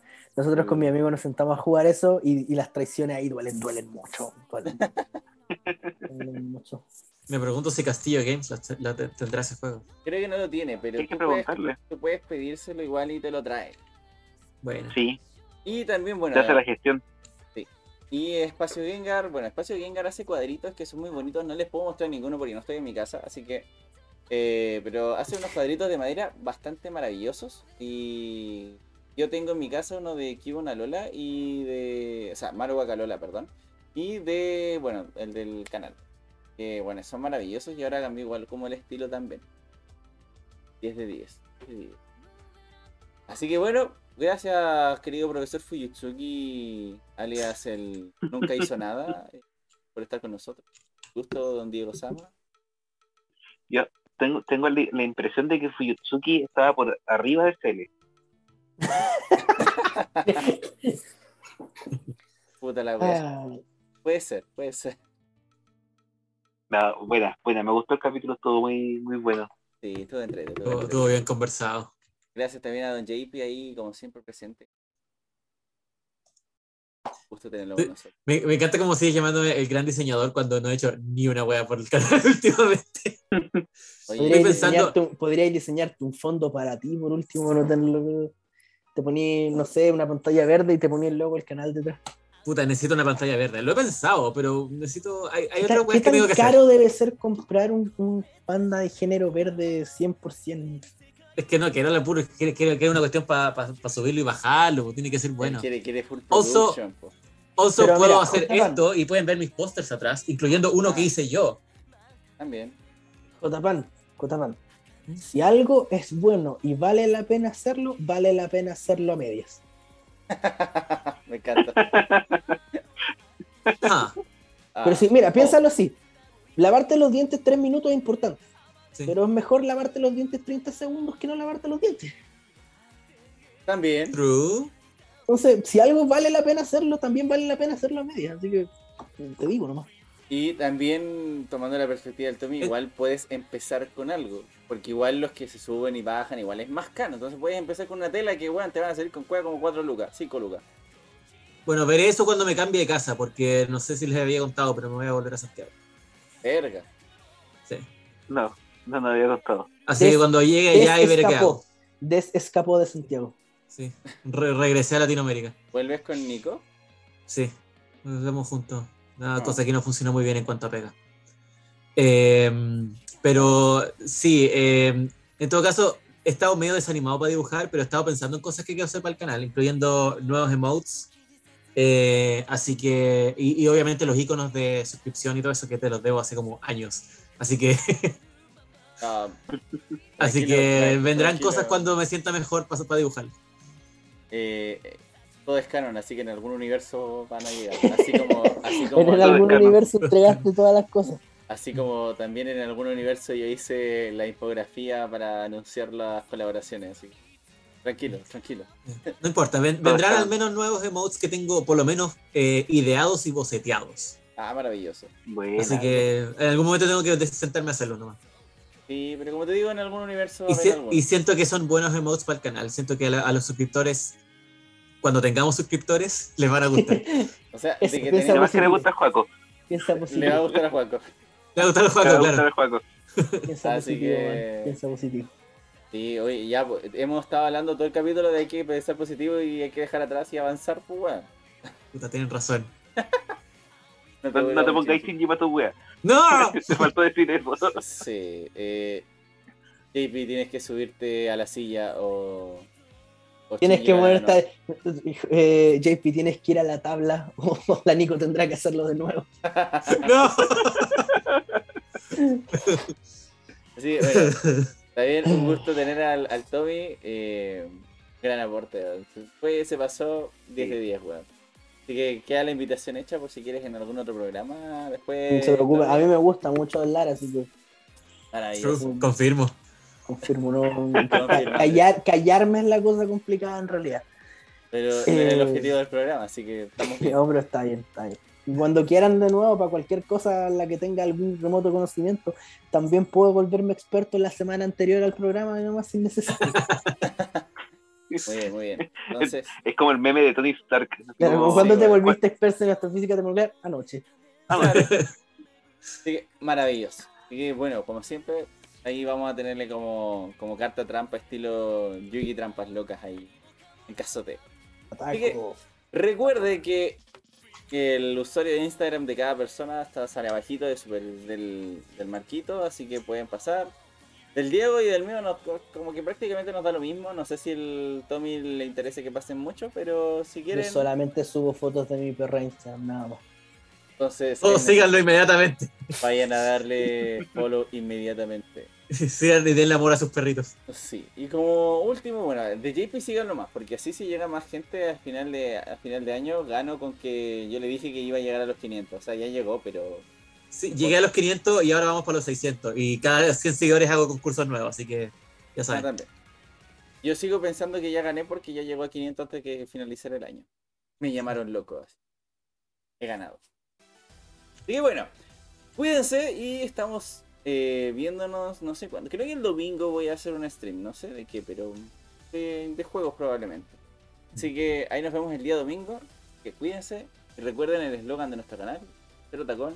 Ahora es Ahora es popular. La, la verdad es que sí, weón, porque en el colegio de mi hermana hicieron concurso, concurso de cosplay. La- el concurso de cosplay más callapa del mundo, pero estaba. Así que si ya lo hacen en colegio es porque ya está popular. Eso. Ya he aceptado ser otaku. Sí, bueno, así que cuídese y nos vemos en otra ocasión. Voy a dejar con la pantallita de despedida. Bye bye. Ahí. Bye. Vamos a correr un poquito esto. Creo que son como 10 no sé cuánto delay tengo en esta otra casa.